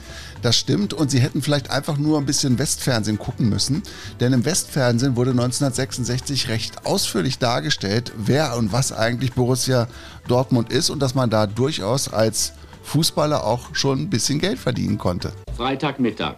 Monatliche Gehaltsauszahlung an die Spieler in der Borussia-Geschäftsstelle, vorgenommen durch Frau Stenzel, die Vereinssekretärin. Laut Bundesliga-Statut darf ein Verein seinen Fußballangestellten im Monatsdurchschnitt höchstens je 1200 Mark brutto zahlen. Aber es gibt Ausnahmen. Wenn es sich ums Geschäft dreht, hört der Sport auf. Der kleine Läufer Kurat freut sich noch, dass ihm überhaupt jemand Geld für sein Hobby gibt. Er ist 22 Jahre, gelernter Drahtzieher. Jetzt arbeitet er im Lager bei Hösch und holt sich dort anschließend noch eine Lohntüte ab. Es summiert sich. Als Universitätsdozent hätte er weniger. Lieber Burkhard, warum hat sich das bis in die 80er Jahre gehalten, dass Moderatoren im Radio dachten, dass man ganz genau so spricht? Ich habe keine Ahnung, Sven. Was sich aber bis heute gehalten hat, ist, dass das Geld, was Profifußballer für ihre Arbeit bekommen, immer mit missgünstigen Blicken beobachtet wird und mit missgünstigen Worten verfolgt wird. Und mit durchaus wohlwollenden Worten wurde aber damals schon jemand verfolgt, der gleichzeitig noch einen ehrenwerten Beruf ausübte, wie zum Beispiel der Sportkamerad Theo Redder. Montagmorgen. Theo Redder, die jüngste Entdeckung der Borussen, rollt Teigmännchen, die man in Westfalen Stutenkerle nennt. Denn für ihn beginnt die Woche eines Bundesligaspielers in der Backstube seines Vaters in Werl, 35 Kilometer von Dortmund entfernt. Er ist 22, jung verheiratet und Linksverteidiger des deutschen Meisters. Ihm hilft dabei, dass sein Vater ein Fußballnarr ist und ihm Zeit genug zum Training gibt. Theo Redder aber will sich ganz vom Backgewerbe freispielen. Er möchte später Sportlehrer werden. Ja, und wie das Leben so spielt, ist daraus nichts geworden. Theo Redder hat dann versucht, die Backstube seines Vaters ein bisschen größer zu machen, ist dabei auf die Nase gefallen und ist dann Mitte der 90er Jahre eigentlich wieder ein ganz normaler Bäcker gewesen, hat für einen großen Kaufhauskonzern in der Backstube gestanden und ist da dann auch wieder von einem Fernsehteam besucht worden. Ich gehe mal davon aus, dass keiner der jetzt hier jungen Spielergeneration anschließend noch Bäckermeister bei Karstadt sein würde. Die würden sich über das Gehalt hier kaputt lachen. Ja, ja, wirklich, ne? oder? Zeiten haben sich dramatisch geändert. Total. Also diese Mannschaft, äh, die sich so zusammensetzte, sollte also gegen Liverpool spielen. Und auf dem Weg dahin, muss man sagen, hat Dortmund aber schon einen richtig guten Job gemacht. Im Halbfinale unter anderem dann gegen West Ham United, also gegen den Titelverteidiger. Und da schlug ja einmal mehr die Stunde von Lothar Emmerich, ne? Gib mich die Kirche. Und Tor. Das war ein toller Schuss wieder mit dem linken Fuß. Und jetzt lässt er sich natürlich mit Recht feiern. Die Fotografen stürmen aufs Feld. Und wenn sie im weiten Rund herumblicken, die Zuschauer stürmen aufs Spielfeld, werden zurückgehalten von den Platzordnern. Das war ein Schuss von Emmerich an der Abwehrmauer vorbei. Ja, also das war Ernst schon... Huberti Ja. als Fernsehkommentator. Hätte man aber als Warnung wahrnehmen können in Liverpool, dass das nicht ganz so blinde sind in Dortmund. Äh, wobei die Favoritenrolle klar war. Der Trainer Willi Fischkin-Multaub Ja. sagte ja, von zehn Spielen gewinnt Liverpool neun. Aber das Spiel jetzt, das wird das zehnte sein. Also der sagte genau das, was dann später eintrat. Wusstest du eigentlich, warum der Fischken genannt wurde? Nee. Der kommt ja aus Essen. Ich habe ja immer gedacht, der käme aus Bremen, weil der mit Bremen auch deutscher Meister geworden Ja. ist. Der kam aber gebürtig aus Essen und seine Eltern hatten in Essen einen florierenden Fischhandel. Nee. Ja. Deswegen Fischkin? Ja. Deswegen Fischken und äh, der hat dann am Ende seiner, der war immer sehr piekfein angezogen und wirklich ein ganz eleganter Trainer, der nie irgendwie im, im, im Sport- oder Trainingsanzug an der Seitenlinie stand. Der war wirklich immer aus, am allerfeinsten Zwirn unterwegs. Und der hat dann nach seiner Karriere als Trainer hat er noch zwei Geschäfte als Herrenausstatter aufgemacht. Eins in Dortmund und eins in Bochum, glaube ich. Und hat Männermode verkauft. Ach, was Ja. man eben Fisch, so macht. dann, Fischken ne? Multaub. Wahnsinn. Ja. Ja. der hat dann eben tatsächlich die Mannschaft so in das Finale reingeführt. Und ich meine, die Mannschaft kannte ja Liverpool, das war ja die bekannte Mannschaft. Ne? Äh, Und trotzdem war das ja weit weg. Ist ja nicht wie heute, dass man alle Spiele verfolgt. Man guckt Champions League, man guckt, ich weiß nicht was für eine League und weiß, wer da kommt und weiß, wer da spielt. Das war schon weit weg. Man hatte Zeitungen, man hatte Berichte.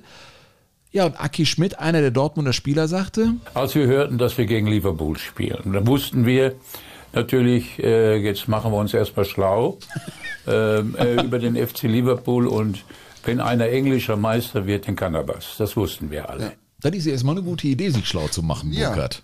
Und das hat ja dann auch funktioniert. Und der Aki Schmidt war aber, der klingt jetzt so ein bisschen possierlich, der Mhm. war aber gar nicht possierlich. Und das hat ein Mitspieler von ihm aber recht deutlich zu spüren bekommen. Kein geringerer als der junge Rudi Assauer. Kapitän war ja Wolfgang Paul, aber der älteste, dienstälteste Spieler war ja Aki Schmidt. Aki war für mich als junger Bursche immer noch so eine Art Vorbild, weil er für mich ein sehr guter Fußballer war. Bevor wir dann aufgelaufen sind, äh, äh, stand er neben mir oder hinter mir, ich weiß nicht mehr genau, und sagte, Assi, spielst du einen Fehlpass heute? Ich trete dich so in den Arsch, also lass es nach. Das war die Begrüßung, so sind wir aufgelaufen, ja. Ja, so war das.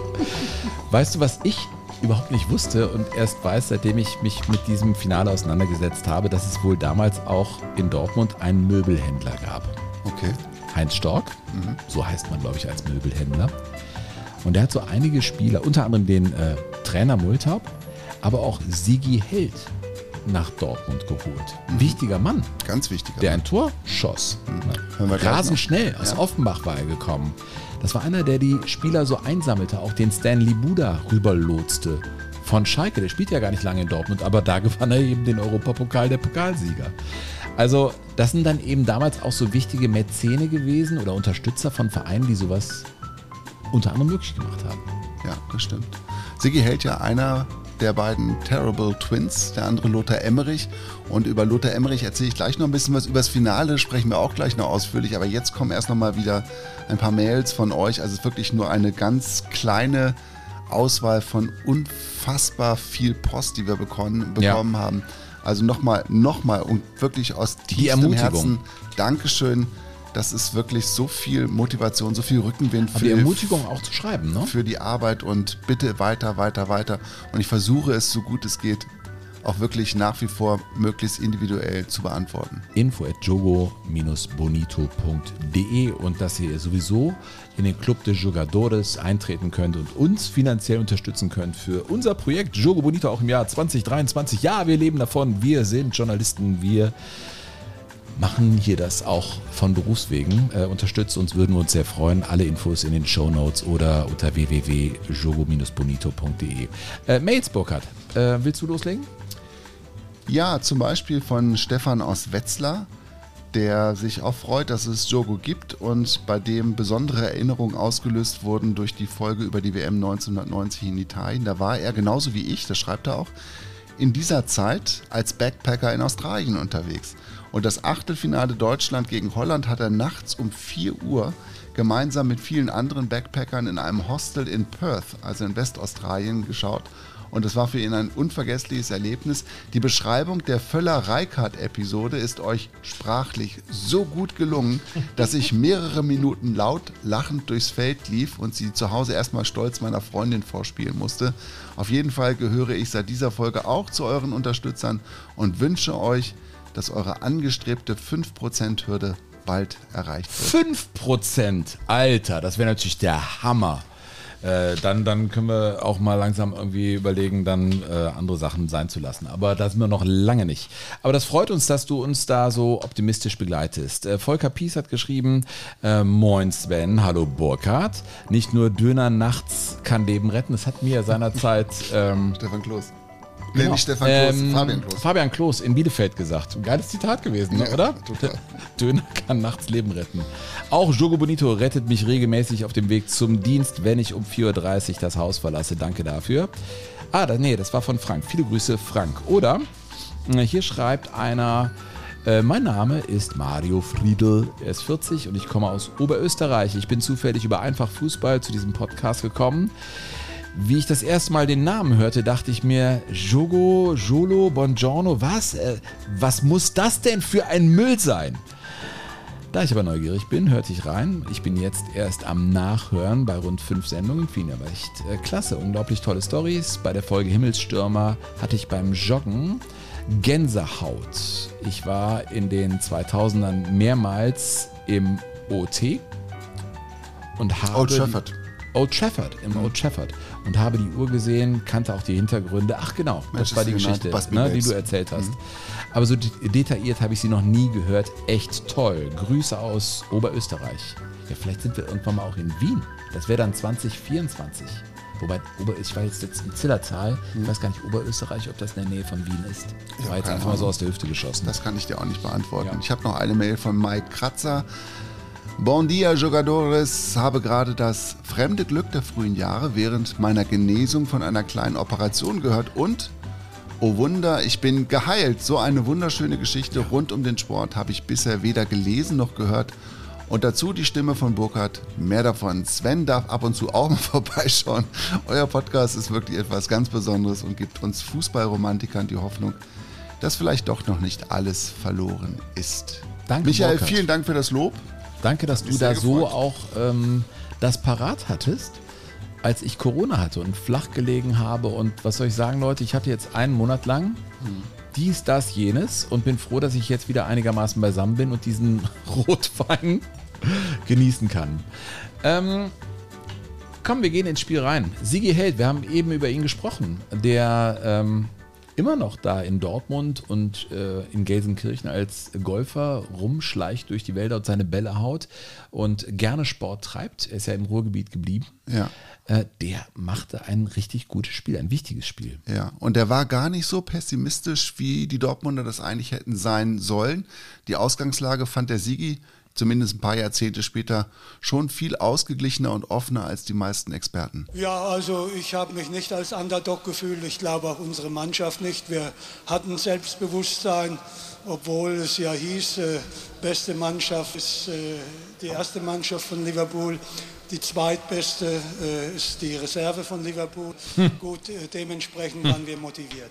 Der Sigi Held ist einfach schon immer noch eine ganz ja, erstaunliche Persönlichkeit, spricht mittlerweile schon auch ein bisschen leiser. Der ist ab und zu bei Europapokalreisen dabei, wenn wir als Journalisten auch mitfliegen, dann sitzt er so zwei, drei Reihen vor uns. Ist aber immer freundlich und immer auch, Ja. auch für, ein, für ein offenes Wort zu, zu kriegen. Also Man erkennt ihn sofort. Also Ja, sofort. Diese Augenpartie Die- ist einmalig. Ja, die ist noch, die ist noch ausgeprägter als bei Theo Weigel, muss man sagen. Ja, ja, definitiv. Ja, definitiv. und der war, wie gesagt, der war der, der kongeniale Partner von, von äh, Lothar Emmerich. Sigi hält auf links durch, ab, geht ab wie eine Rakete, Ball in die Mitte und da ist der immer und macht das Ding rein. Und Lothar Emmerich hat ja in dieser Po- Pokalsaison, Europapokal der Pokalsiegersaison 1965, 66, 14 Tore geschossen. 14. Es hat nie wieder auch nur annähernd jemand erreicht in diesem Wettbewerb. Und das ist natürlich eine Fabelquote gewesen. Und diese beiden Tore gegen West Ham im eigenen Stadion, zwei Tore in London im, in der, im Stadion von West Ham Ja. beim 2 zu 1 Auswärtssieg, der da ganz spät zustande gekommen ist. Also Emmerich war einfach State of the Art Mitte der 60er Jahre, Torschützenkönig in der Bundesliga zweimal gewesen und ist dann natürlich auch irgendwann ins Buch des Bundestrainers reingerutscht, ist ja klar. Lothar Emmerich dann auch bei Schön eine wichtige Person, hat dann sein erstes Länderspiel kurz vor der WM 66 aber erst gemacht. Also überleg dir, wie lange du damals wirklich performen musstest, bis du dann... Der hat doch nur fünf Länderspiele. Ja, bis du dann aber auch mal aufgenommen worden bist. Hat ne? er nicht aus spitzem Winkel dann gegen Spanien, Gegen Spanien, war das? gegen Das Torhüter, gegen Tor Torhüter. Iribar. Ja. Fast von der Grundlinie hat er den mit links reingenagelt. Der hatte ja wirklich einen unglaublichen linken Der hat ja Fuß. mal gesagt, immer, äh, wenn ich einen Ball habe, immer drauf die Kartoffel. Also äh, von der Kartoffel gesprochen und dann immer drauf. Der hat gar nicht lange nachgedacht, nicht Genau. lange gefackelt, einfach drauf. Und er hatte ja auch diesen besonderen Jubel, diesen Lasso-Jubel Mhm. nannte man das. Beide Arme nach oben und die Arme schwangen so immer so, im, so ein klein, wie so ein Cowboy, ne? Mhm. Lief er halt da rum, machte seinen Lasso-Jubel. so süß. Also, wenn du heute diese ganzen durchgestylten Millionäre Mach's doch einfach nicht. Ne? Das ist einfach großartig. Ja. Und Lothar Emmerich spielte dann also auch eine ganz gute Weltmeisterschaft. Und ach, das erzähle ich später. Ich erzähle später, erkläre ich dir, Sven, warum der nur fünf Länderspiele gemacht das hat. finde ich spannend, Burkhard. Ich kann dir das erklären. Komm, wir tauchen ein in das Spiel. Ähm, Liverpool gegen Borussia Dortmund. Wir sind da, es sind viel mehr Fans aus Liverpool da, aber auch schon viele auch aus Dortmund. Und wir sind im Hampden Park in Glasgow. Am Mikrofon Ähm, vom Westdeutschen Rundfunk, Kurt Brumme. Er war vor allem Reporter, würde ich sagen, aber auch Moderator. Aber ich finde als Reporter noch prägender eigentlich, oder? Ja, fandst du ihn als Reporter besser? Wenn ich ihn heute höre in der Moderation, sage ich, okay, so hat man damals moderiert. Ja. Natürlich ist ein großer Name, ist keine Frage. Fußballstimme des Westens, dein Vorvorgänger. Mhm. Ja, ja, toll. Ich meine, ich will überhaupt nicht an Kurt Brumme rütteln oder so, aber ich glaube, ähm, man, 25? man kann eine Sache oft herausragend. Entweder man kann herausragend moderieren oder man kann herausragend reportieren. Ich habe es noch nie erlebt, dass ein Mensch beides gleich gut kann. Mhm. Und ich glaube, Brumme war ein besserer Reporter. Ja. Also er hat auf jeden Fall in diesem Endspiel vieles von dem gebracht, was man sich von ihm versprochen hat. Aber er musste auch feststellen, dass ihm viele Dinge passiert sind, die ihm besser nicht passiert wären. Also ich finde, er hat wirklich, teilweise ist er herausragend gewesen und teilweise war er auch unterirdisch. Man will sich keine Blöße geben. Man traut sich nicht so recht nach vorn, denn man weiß, dass die Brandungswoge der Liverpooler Angriffsspieler gefährlich ist ne? und dass sie leicht eine blößte Deckung aufreißt, überspült und zur Torflut werden kann. Die bildhafte Sprache. Früher gab es Aufnahmetests und da machte er seine Probereportage für den NWDR, also den Nordwestdeutschen Rundfunk. Das war also wirklich kurz am Zweiten Weltkrieg. Da musste man Probereportagen machen an einem äh, Stellwerk äh, in Nippes am Güterbahnhof und stand da inmitten von Lokomotiven und Güter. Waggons und dann äh, schloss er seine Reportage und er sah dann irgendwie beschrieb eine Lok, wie sie dann gen Horizont fährt und dann schloss er mit den Worten allzeit gute Fahrt zu Wasser, zu Lande und in der Luft. Und man glaubt es in dem Moment, dass es wahrscheinlich möglich ist, dass diese Lokomotive auch durch den Himmel fährt. Er hat halt die bildhafte Sprache geliebt, muss man sagen. Mhm. Und der war ja zu dem Zeitpunkt auch schon echt lange im Geschäft. Er hat ja kurz nach dem Krieg, hat er da beim NWDR damals noch, beim Nordwestdeutschen Rundfunk, waren ja damals noch zusammengelegt, die beiden Funkhäuser in Köln und in Hamburg, schon angefangen in der Sportredaktion zusammen mit Herbert Zimmermann, dem großen Endspielreporter von 54. Und es war immer ein großes Duell zwischen den beiden, wer denn nun die Nummer eins am Mikrofon ist in Deutschland. Also Hat ähnlich. Brummer eigentlich äh, erst nach dem äh, Zweiten Weltkrieg angefangen als Journalist? Ja. Okay. Hat er. Hat er, ja. Aber war vorher im Dritten Reich, war er auch mit Parteibuch unterwegs, das muss man schon sagen. Und Mhm. man muss auch sagen, dass das Entnazifizierungsverfahren unter den Sportjournalisten recht großzügig ausfiel, Mhm. direkt nach dem Krieg. Also um das mal einfach mal so. Ja, dann war es so. Dann, es war so. Das war so. Herbert Zimmermann war ja auch lange im Krieg unterwegs mit seinem Panzer und hat auch gekämpft bis zur letzten Granate und ähm, ist dann eben auch ein herausragender Reporter gewesen. Er war vorher ein hochdekorierter Soldat, man muss das einfach so sagen, und war dann eben auch ein herausragender Reporter. Zurück und, die, und die beiden waren dann äh, immer in dieser, Konf in dieser, in dieser Konkurrenzsituation. Wir haben das ja mal in der Bühnenshow, haben wir das doch mal Mhm. erklärt, in Pistors Fußballschule, dass eigentlich Kurt Brumme auch das Endspiel 54 hätte übertragen können. Es gab einen Münzwurf zwischen diesen beiden Reportern zu Beginn des Turniers 1954 bei der Weltmeisterschaft, weil sie Die beide- wechselten sich ab, ne? Genau, und sie wollten aber beide das erste Spiel haben gegen die Türken und keiner wollte das zweite Spiel gegen die Ungarn haben, weil sie wussten, da kriegen wir einen auf den Arsch. Und ins Finale kommen wir sowieso Ja, nicht. genau. Und dann haben sie es gar nicht so richtig durchgerechnet und Brumme hat gewonnen. Hat Ah, er hatte die Wahl. Er hat den Münzwurf gewonnen und hat, das hat sich fürs erste Spiel entschieden und Zimmermann musste in den sauren Apfel beißen und das Ungarn-Spiel, das 3 zu 8 übertragen, war aber dann am Ende wieder dran. Da musste Brummel das Halbfinale machen und musste den Finaleinzug für Zimmermann übertragen. Und Zimmermann machte dann die, Report die Rundfunkreportage in der deutschen Radiogeschichte. Das muss man sagen. Ja, ähm, ja Kurt Brumme sitzt also da äh, im Hamden Park und das Spiel wogt hin und her und äh, Haupttribüne, die sich über uns wölbt, ist vorwiegend von Dortmunder Schlachtenbummlern besetzt, während der größte Anhang des FC Liverpool drüben auf den Stehplätzen und in der Kurve steht. Auch das ist vielleicht ein Zeichen und ein Ausdruck des Wirtschaftswunders, denn die Dortmunder haben hier fast alle Tribünenkarten aufgekauft. Jetzt Möglichkeit für Borussia. Sigiel schießt. Tor! Sigi hält. Mhm. 62. Minute in der zweiten Halbzeit. Ja, und da ist er als Reporter eigentlich schon fast zu spät, hat er sich verlabert, würde man heute sagen, und kriegt da gerade so noch die Kurve. Wie und, aus dem Nichts Ja, der ja, Treffer. Genau, Ja. so klingt es ein bisschen. Und hat es also fast verpennt. Ich meine, das ist ja eine gute Beobachtung, ist ja auch eine wirklich wertvolle Information zu sagen, den Dortmundern geht es finanziell besser als den Menschen aus Liverpool und die haben die Naja, Karten für die. Ruhrgebiet, 60er Jahre, Kohle. Ja, aber das war Bergbau. kurz danach, geht das mit dem Zechensterben los. Ne? Ja, ja, aber da war noch Länderfinanzausgleich. Absolut. Nordrhein-Westfalen, Bayern lief andersrum. So sieht's aus. Das ist wahr. Ja, ist so. Ja. Ja, ja. Ähm, okay, also äh, Dortmund war in Führung gegangen, aber was folgte? Jetzt Möglichkeit für Liverpool. Schuss, Tor. Ah. Postwendend. 68. Minute. Ja. Das Tor von Hans. Und die deutschen Spieler zeigen auch auf den? Linienrichter, der vorher gewinkt So. hat. Aber diesmal lässt Herr Thierry Schwind sich nicht beeindrucken und demnach ist das Spielfeld überflutet von englischen Schlachtenbummlern. Ganz Liverpool ist heruntergestürzt auf die Spielfläche. Haben die Was wirklich das damals soll, gemacht weiß immer? natürlich kein Mensch. Es steht 1 zu 1 nach einem Abseitstor. Ich nahm diesen Ball gar nicht ernst, den Hans ins rechte Toreck drückte.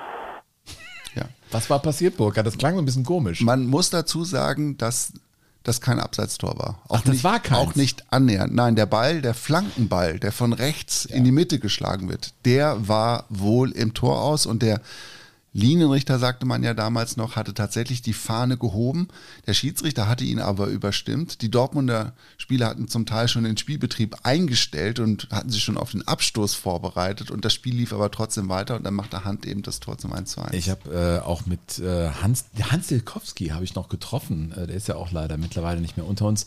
Den hast Aber du mal getroffen? Den habe ich mal getroffen äh, bei einer Ehrungsveranstaltung. Ja, war wirklich bis an sein Lebensende ein sehr adretter, ein sehr Mhm. gut aussehender Mann. Also wirklich.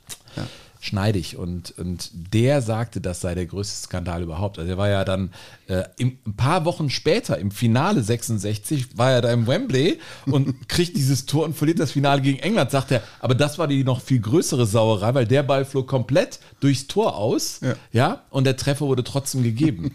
Also da hat er sich tierisch drüber aufgeregt. Stell dir mal vor, die hätten das Ding dann verloren. Ja. In einem Sommer verlierst du so ein Europapokalfinale und das WM-Finale wegen solcher Entscheidungen. Ja, aber hätte es den Videoassistenten gegeben, Sven, würden wir heute nicht darüber reden. Ja, das ist wohl wahr. Äh, on we go mit der Reportage von Kurt Brumme. Jetzt Steilpass, zu Held gespielt. Ron jetzt wieder da mit Spreitschritt. Wenn er die Beine auseinanderklappt, dann sieht es so aus, als ob ein Fotograf sein Stativ entwickelt, als ob er es auseinanderspreizt und auf das Spielfeld stellt. Hey, da hörst Das ist, das ist aber ganz großes Kino. Ja, das ist wirklich, ja, ich mein, da muss man gar nicht Mitte der zu sagen. 60er Jahre. Das ist schon ganz weit vorne. Das ja. ist vorne, Ja. ja, finde ich auch. Äh, da steht es noch 1 zu 1. Und äh, ja, dann kommt ein Moment, das ist Fußballgeschichte, ne, was da geschrieben wurde, oder? Ja, ja, schon. Also in der Reportage jetzt nicht. Wie aus dem Nichts. Sportlich schon. Und das gibt natürlich einen Freistoß. Wieder Möglichkeit. Sigi, Sigi macht ein Tor. Er hat es nicht gemacht, aber jetzt hat der Libuda die Chance. Der Ball. Tor, Tor, Tor, Tor. Der Ball ist im Netz. Der Ball ist im Netz. Der Ball Nein, jetzt gib ihm die Chance, es zu erklären. Er erklärt es noch, das Tor. Ich weiß, was du mir sagen willst, aber er erklärt es jetzt. Libuda ergreift die Gelegenheit aus 30 Metern, hebt er den Ball mit dem rechten Fuß hoch gegen das Liverpooler Tor. Der Ball senkt sich unter dem Querbalken herunter und Ron Yeats, der riesige Stopper der Liverpooler, rast mit dem Ball voll ins Netz hinein. Dann ist es wieder okay am Ende. Es war ja in der Verlängerung, es war in der 106. Minute, also das Ding ging in die Verlängerung und Stanley Buda, man würde sagen jetzt eigentlich der Schalker, schießt Dortmund zum Europapokal der Pokalsieger. Ein, Mhm. ein unglaubliches Spektakel. Also die Nierentischchen wackelten in Deutschland bei den Menschen, die das verfolgten. Man konnte es nicht glauben, dass man den großen FC Liverpool geschlagen hat. Mhm. Aber es waren ja noch 13 Minuten und der FC Liverpool war natürlich immer noch der große Favorit, Sven. Ja, das stimmt, das stimmt. Sie drücken, sie drängen, sie schnüren die Dortmunder ein, werfen sie wieder zurück bis an den eigenen Burggraf. Dort wird die Burg bestürmt, in der jetzt Tilkowski ist, in der er wacht. Hätten sie doch eine Zugbrücke da, die sie hochziehen können vor diesem Angriff, vor diesen Angriffswogen der Liverpooler, die jetzt wiederkommen durch die Mitte. Da stehen wieder zwei, das Millen Millen, der Linksaußen bietet sich an. Ron Dietz ist da. Kinder, nur kein Tor mehr. Meine Damen und Herren, mein Stuhl ist zu einem glühenden Ofen geworden. Ich sitze hier auf einer Herdplatte.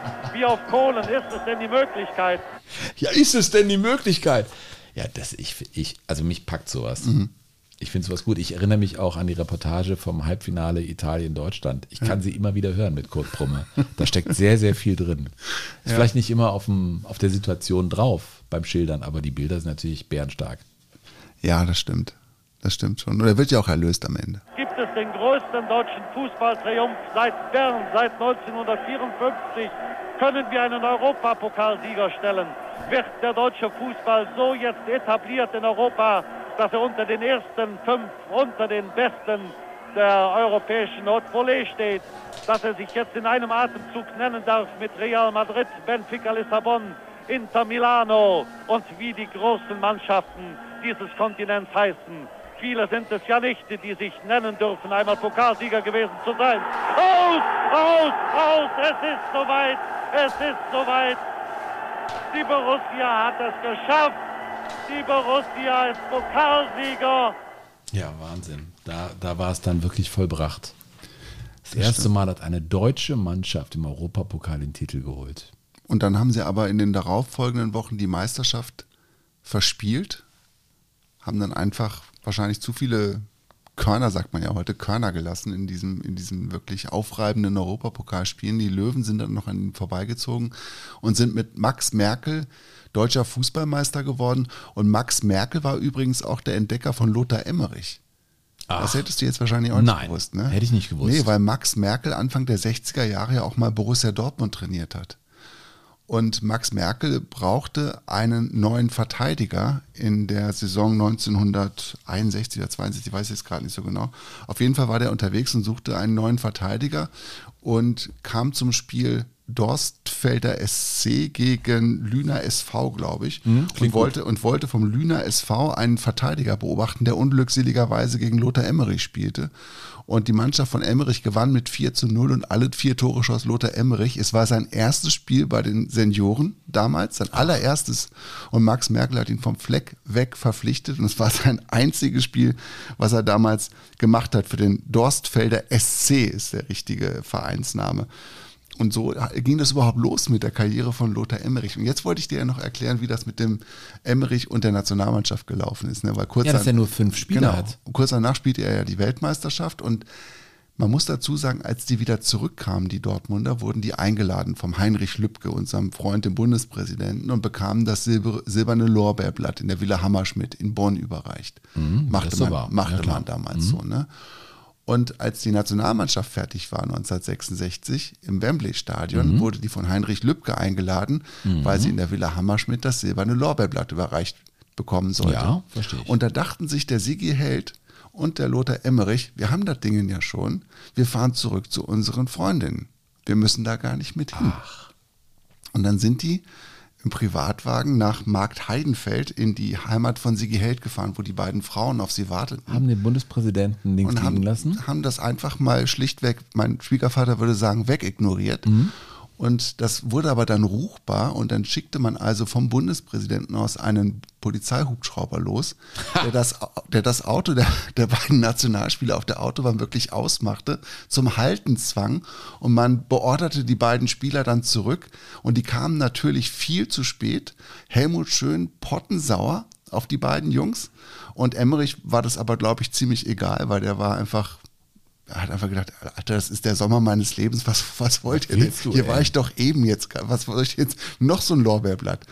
Und der Helmut Schön hat das aber, ähm, hat ihm das nicht verziehen und hat Lothar Emmerich danach nie wieder eingeladen zur Nationalmannschaft. Sigi Held hat eine zweite Chance gekriegt. Ich weiß nicht, ob die beiden sich mal ausgesprochen haben, das, das weiß man nicht so genau, muss ich ihm Sigi vielleicht mal fragen. Aber Lothar Emmerich hat deswegen kein weiteres Länderspiel mehr gemacht. Und er hatte dann in der Folgezeit seiner Karriere auch in Belgien noch großartig Fußball gespielt, hatte die Hoffnung, dass er zur WM 1970 von Schön mitgenommen wurde, dann nach Mexiko, passierte natürlich nicht. 74 spielte er in Österreich und hatte auch schon die österreichische Staatsbürgerschaft angenommen, spielte in Klagenfurt, war wieder Torschützenkönig, war immer noch richtig gut. Und die Österreicher verloren aber unglückseligerweise ihre Relegation gegen Schweden. Sonst wäre er dabei gewesen. Sonst wäre er 74 dabei als gewesen. Österreicher. Das wäre Genau. gegangen, weil da ist die FIFA ja relativ streng normalerweise. So las ich es, Sven. Ach, das ist ja ein Ding. Ja.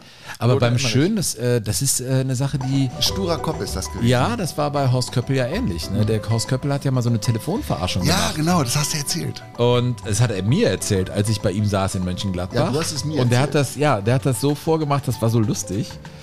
Und ähm, also der, der dachte, er würde von Schön verarscht, ne, weil der Schön meldete sich bei ihm, wollten einladen und Horst Köppel rechnete nicht damit und legte immer wieder auf und so, ja, das ist schön, was bist du für ein Clown und so, kannst mich ja immer verarschen.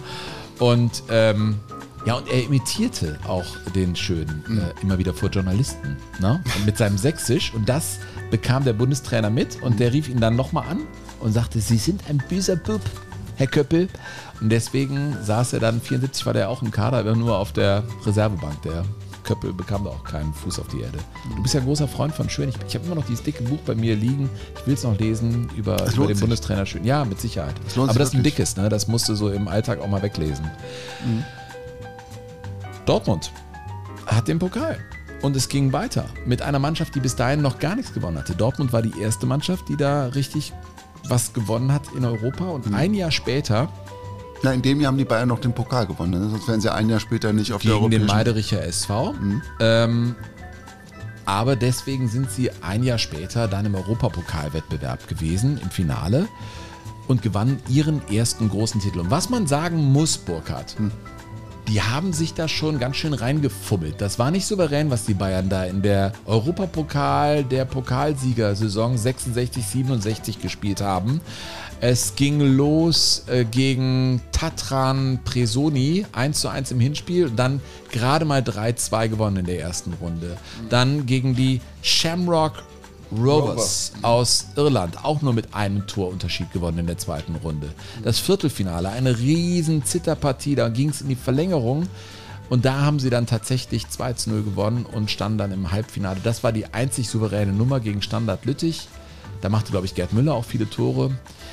Und so standen sie dann im Europapokal Finale und zwar wurde das ausgetragen. Wahrscheinlich hatte die UEFA die Bayern nicht auf der Rechnung. Die haben gesagt, kommt, wir gehen ins Stadion nach Nürnberg. Wie hieß das damals dann? Städtisches Stadion.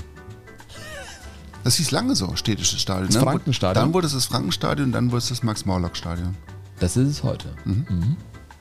Ähm, Bayern München gegen die Glasgow Rangers. Das waren noch umgekehrte Vorzeichen. Glasgow Rangers. Wieder die Das war- Rangers. Ja, das war eine, Die Rangers hatten auch Borussia Dortmund rausgekickt, den Titelverteidiger. Ja, genau, in der zweiten Runde. Dortmund hatte da in der Saison überhaupt nichts Nee, zu es ging bestellen. dann stetig bergab beim BVB. Genau, äh, und dann kamen eben diese Bayern äh, gegen die Glasgow Rangers auf den Platz. Und das muss man sagen, das war ein Spiel, das war eins, das rauf und runter ging. Das muss ein gutes Spiel gewesen sein, bei dem, was ich gelesen habe über das Spiel.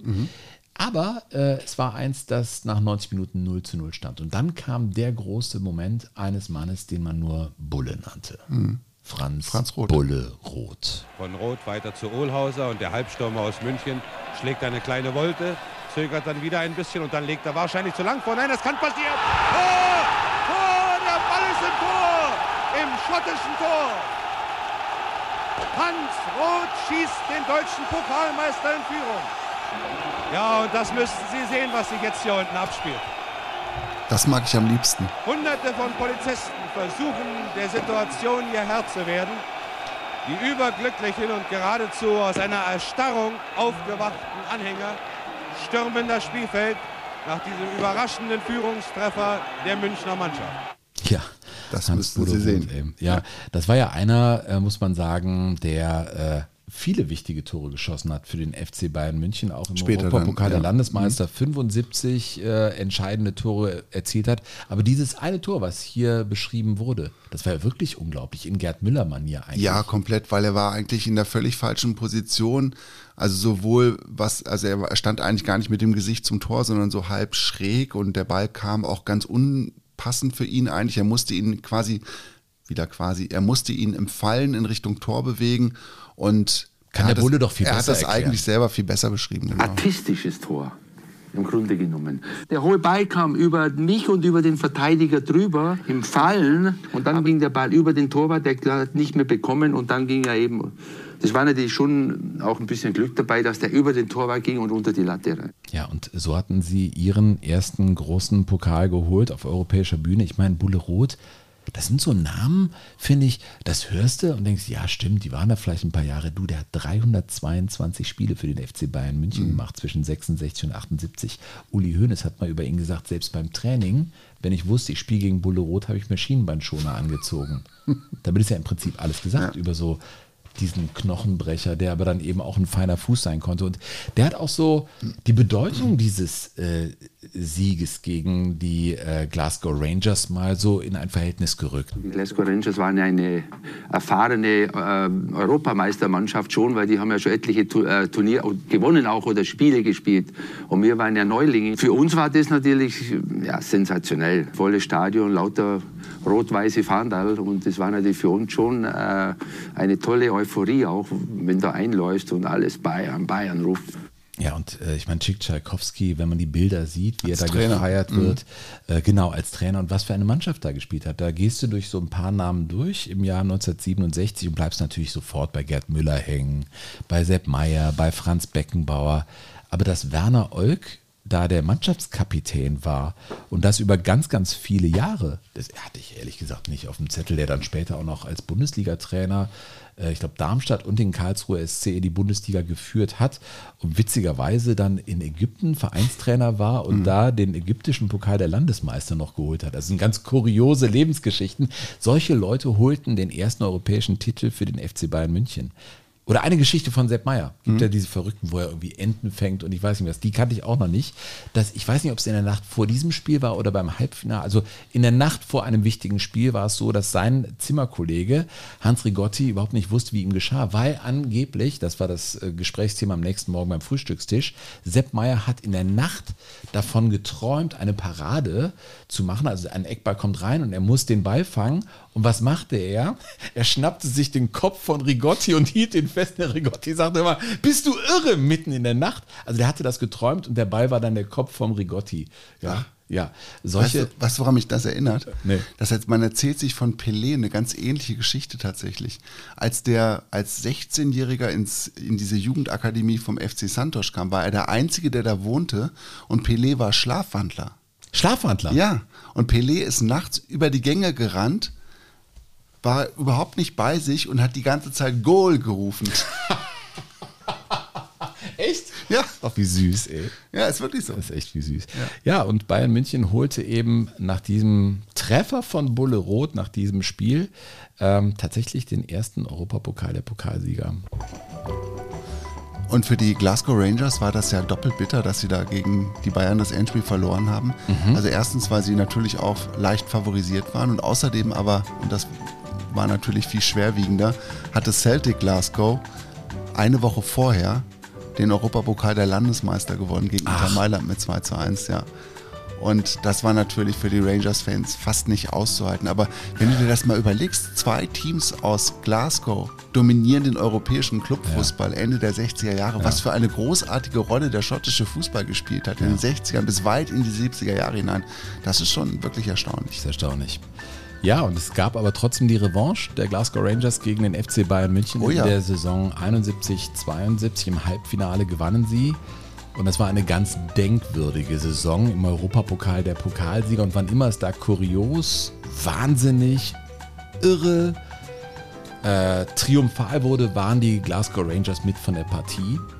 Äh, sie verloren ein Elfmeterschießen und standen am Ende als Sieger da. Warum das so war, es ist tatsächlich so ja. gewesen. Und, ja, und mittendrin ein niederländischer Schiedsrichter, der weinte. Ja. Das erzählen wir euch in zwei Wochen, wenn wir uns um den Europapokal der Pokalsieger kümmern. Äh, dann sind wir, ja. Im Jahr 1972 angekommen und haben dann noch weitere 27 Jahre vor uns. Es war wunderbar. Großartig. Der Wein ist fast leer. Es hat mir sehr viel Spaß gemacht. Ja. Äh, Ein dir. wunderschöner Abend mit dir, Sven. Vielen Dank. Ich bin immer noch satt, voll des guten Weines. Ich wünsche dir eine schöne Heimfahrt. Vielen Dank. Äh, morgen einen wunderbaren Kaffee, einen guten Start in den Tag. Ernsthaft? Äh, guten Start auch in die Bundesliga-Saison. Dir ein wunderbares Jahr wünsche ich euch da draußen auch. Gesundheit und möge das Leben einfach gut zu euch sein in diesen verrückten Zeiten. Kommt in den Club de Jugadores. Alle Infos findet ihr in den Show Notes. Da danken wir euch auch namentlich für äh, eure Mitgiften. Ähm, IBAN Mitgiften? Und, ich glaube ja. Du solltest einfach Schluss machen jetzt. Was haben wir jetzt? Ey, mitgiften. Sagt man das nicht? Doch klar. Mitgift. Die mit Mitgift. Mitgift gibt der, gibt der Schwiegervater seiner Tochter mit, Ja, wenn die ist heiratet. doch ein Bund, fast ein, Ist ein, ein heiliger Bund hier Würdest zwischen uns. du das Halb eins, wir hauen das gleich übrigens raus. Also wenn ihr das früh hört, ist das, sind wir gerade ins Bett gegangen. Wir müssen das jetzt produzieren und dann hauen wir es raus. Also ähm, macht einfach mit beim Club de Jugadores. Alle Infos in den Show Notes oder unter jogo-bonito.de. Vielen Dank, sagen Burkhard Hupe. Und das Sven Pistor. Jogo Bonito. Das schöne Spiel. Der Fußball-Podcast mit Sven Pistor und Burkhard Hupe.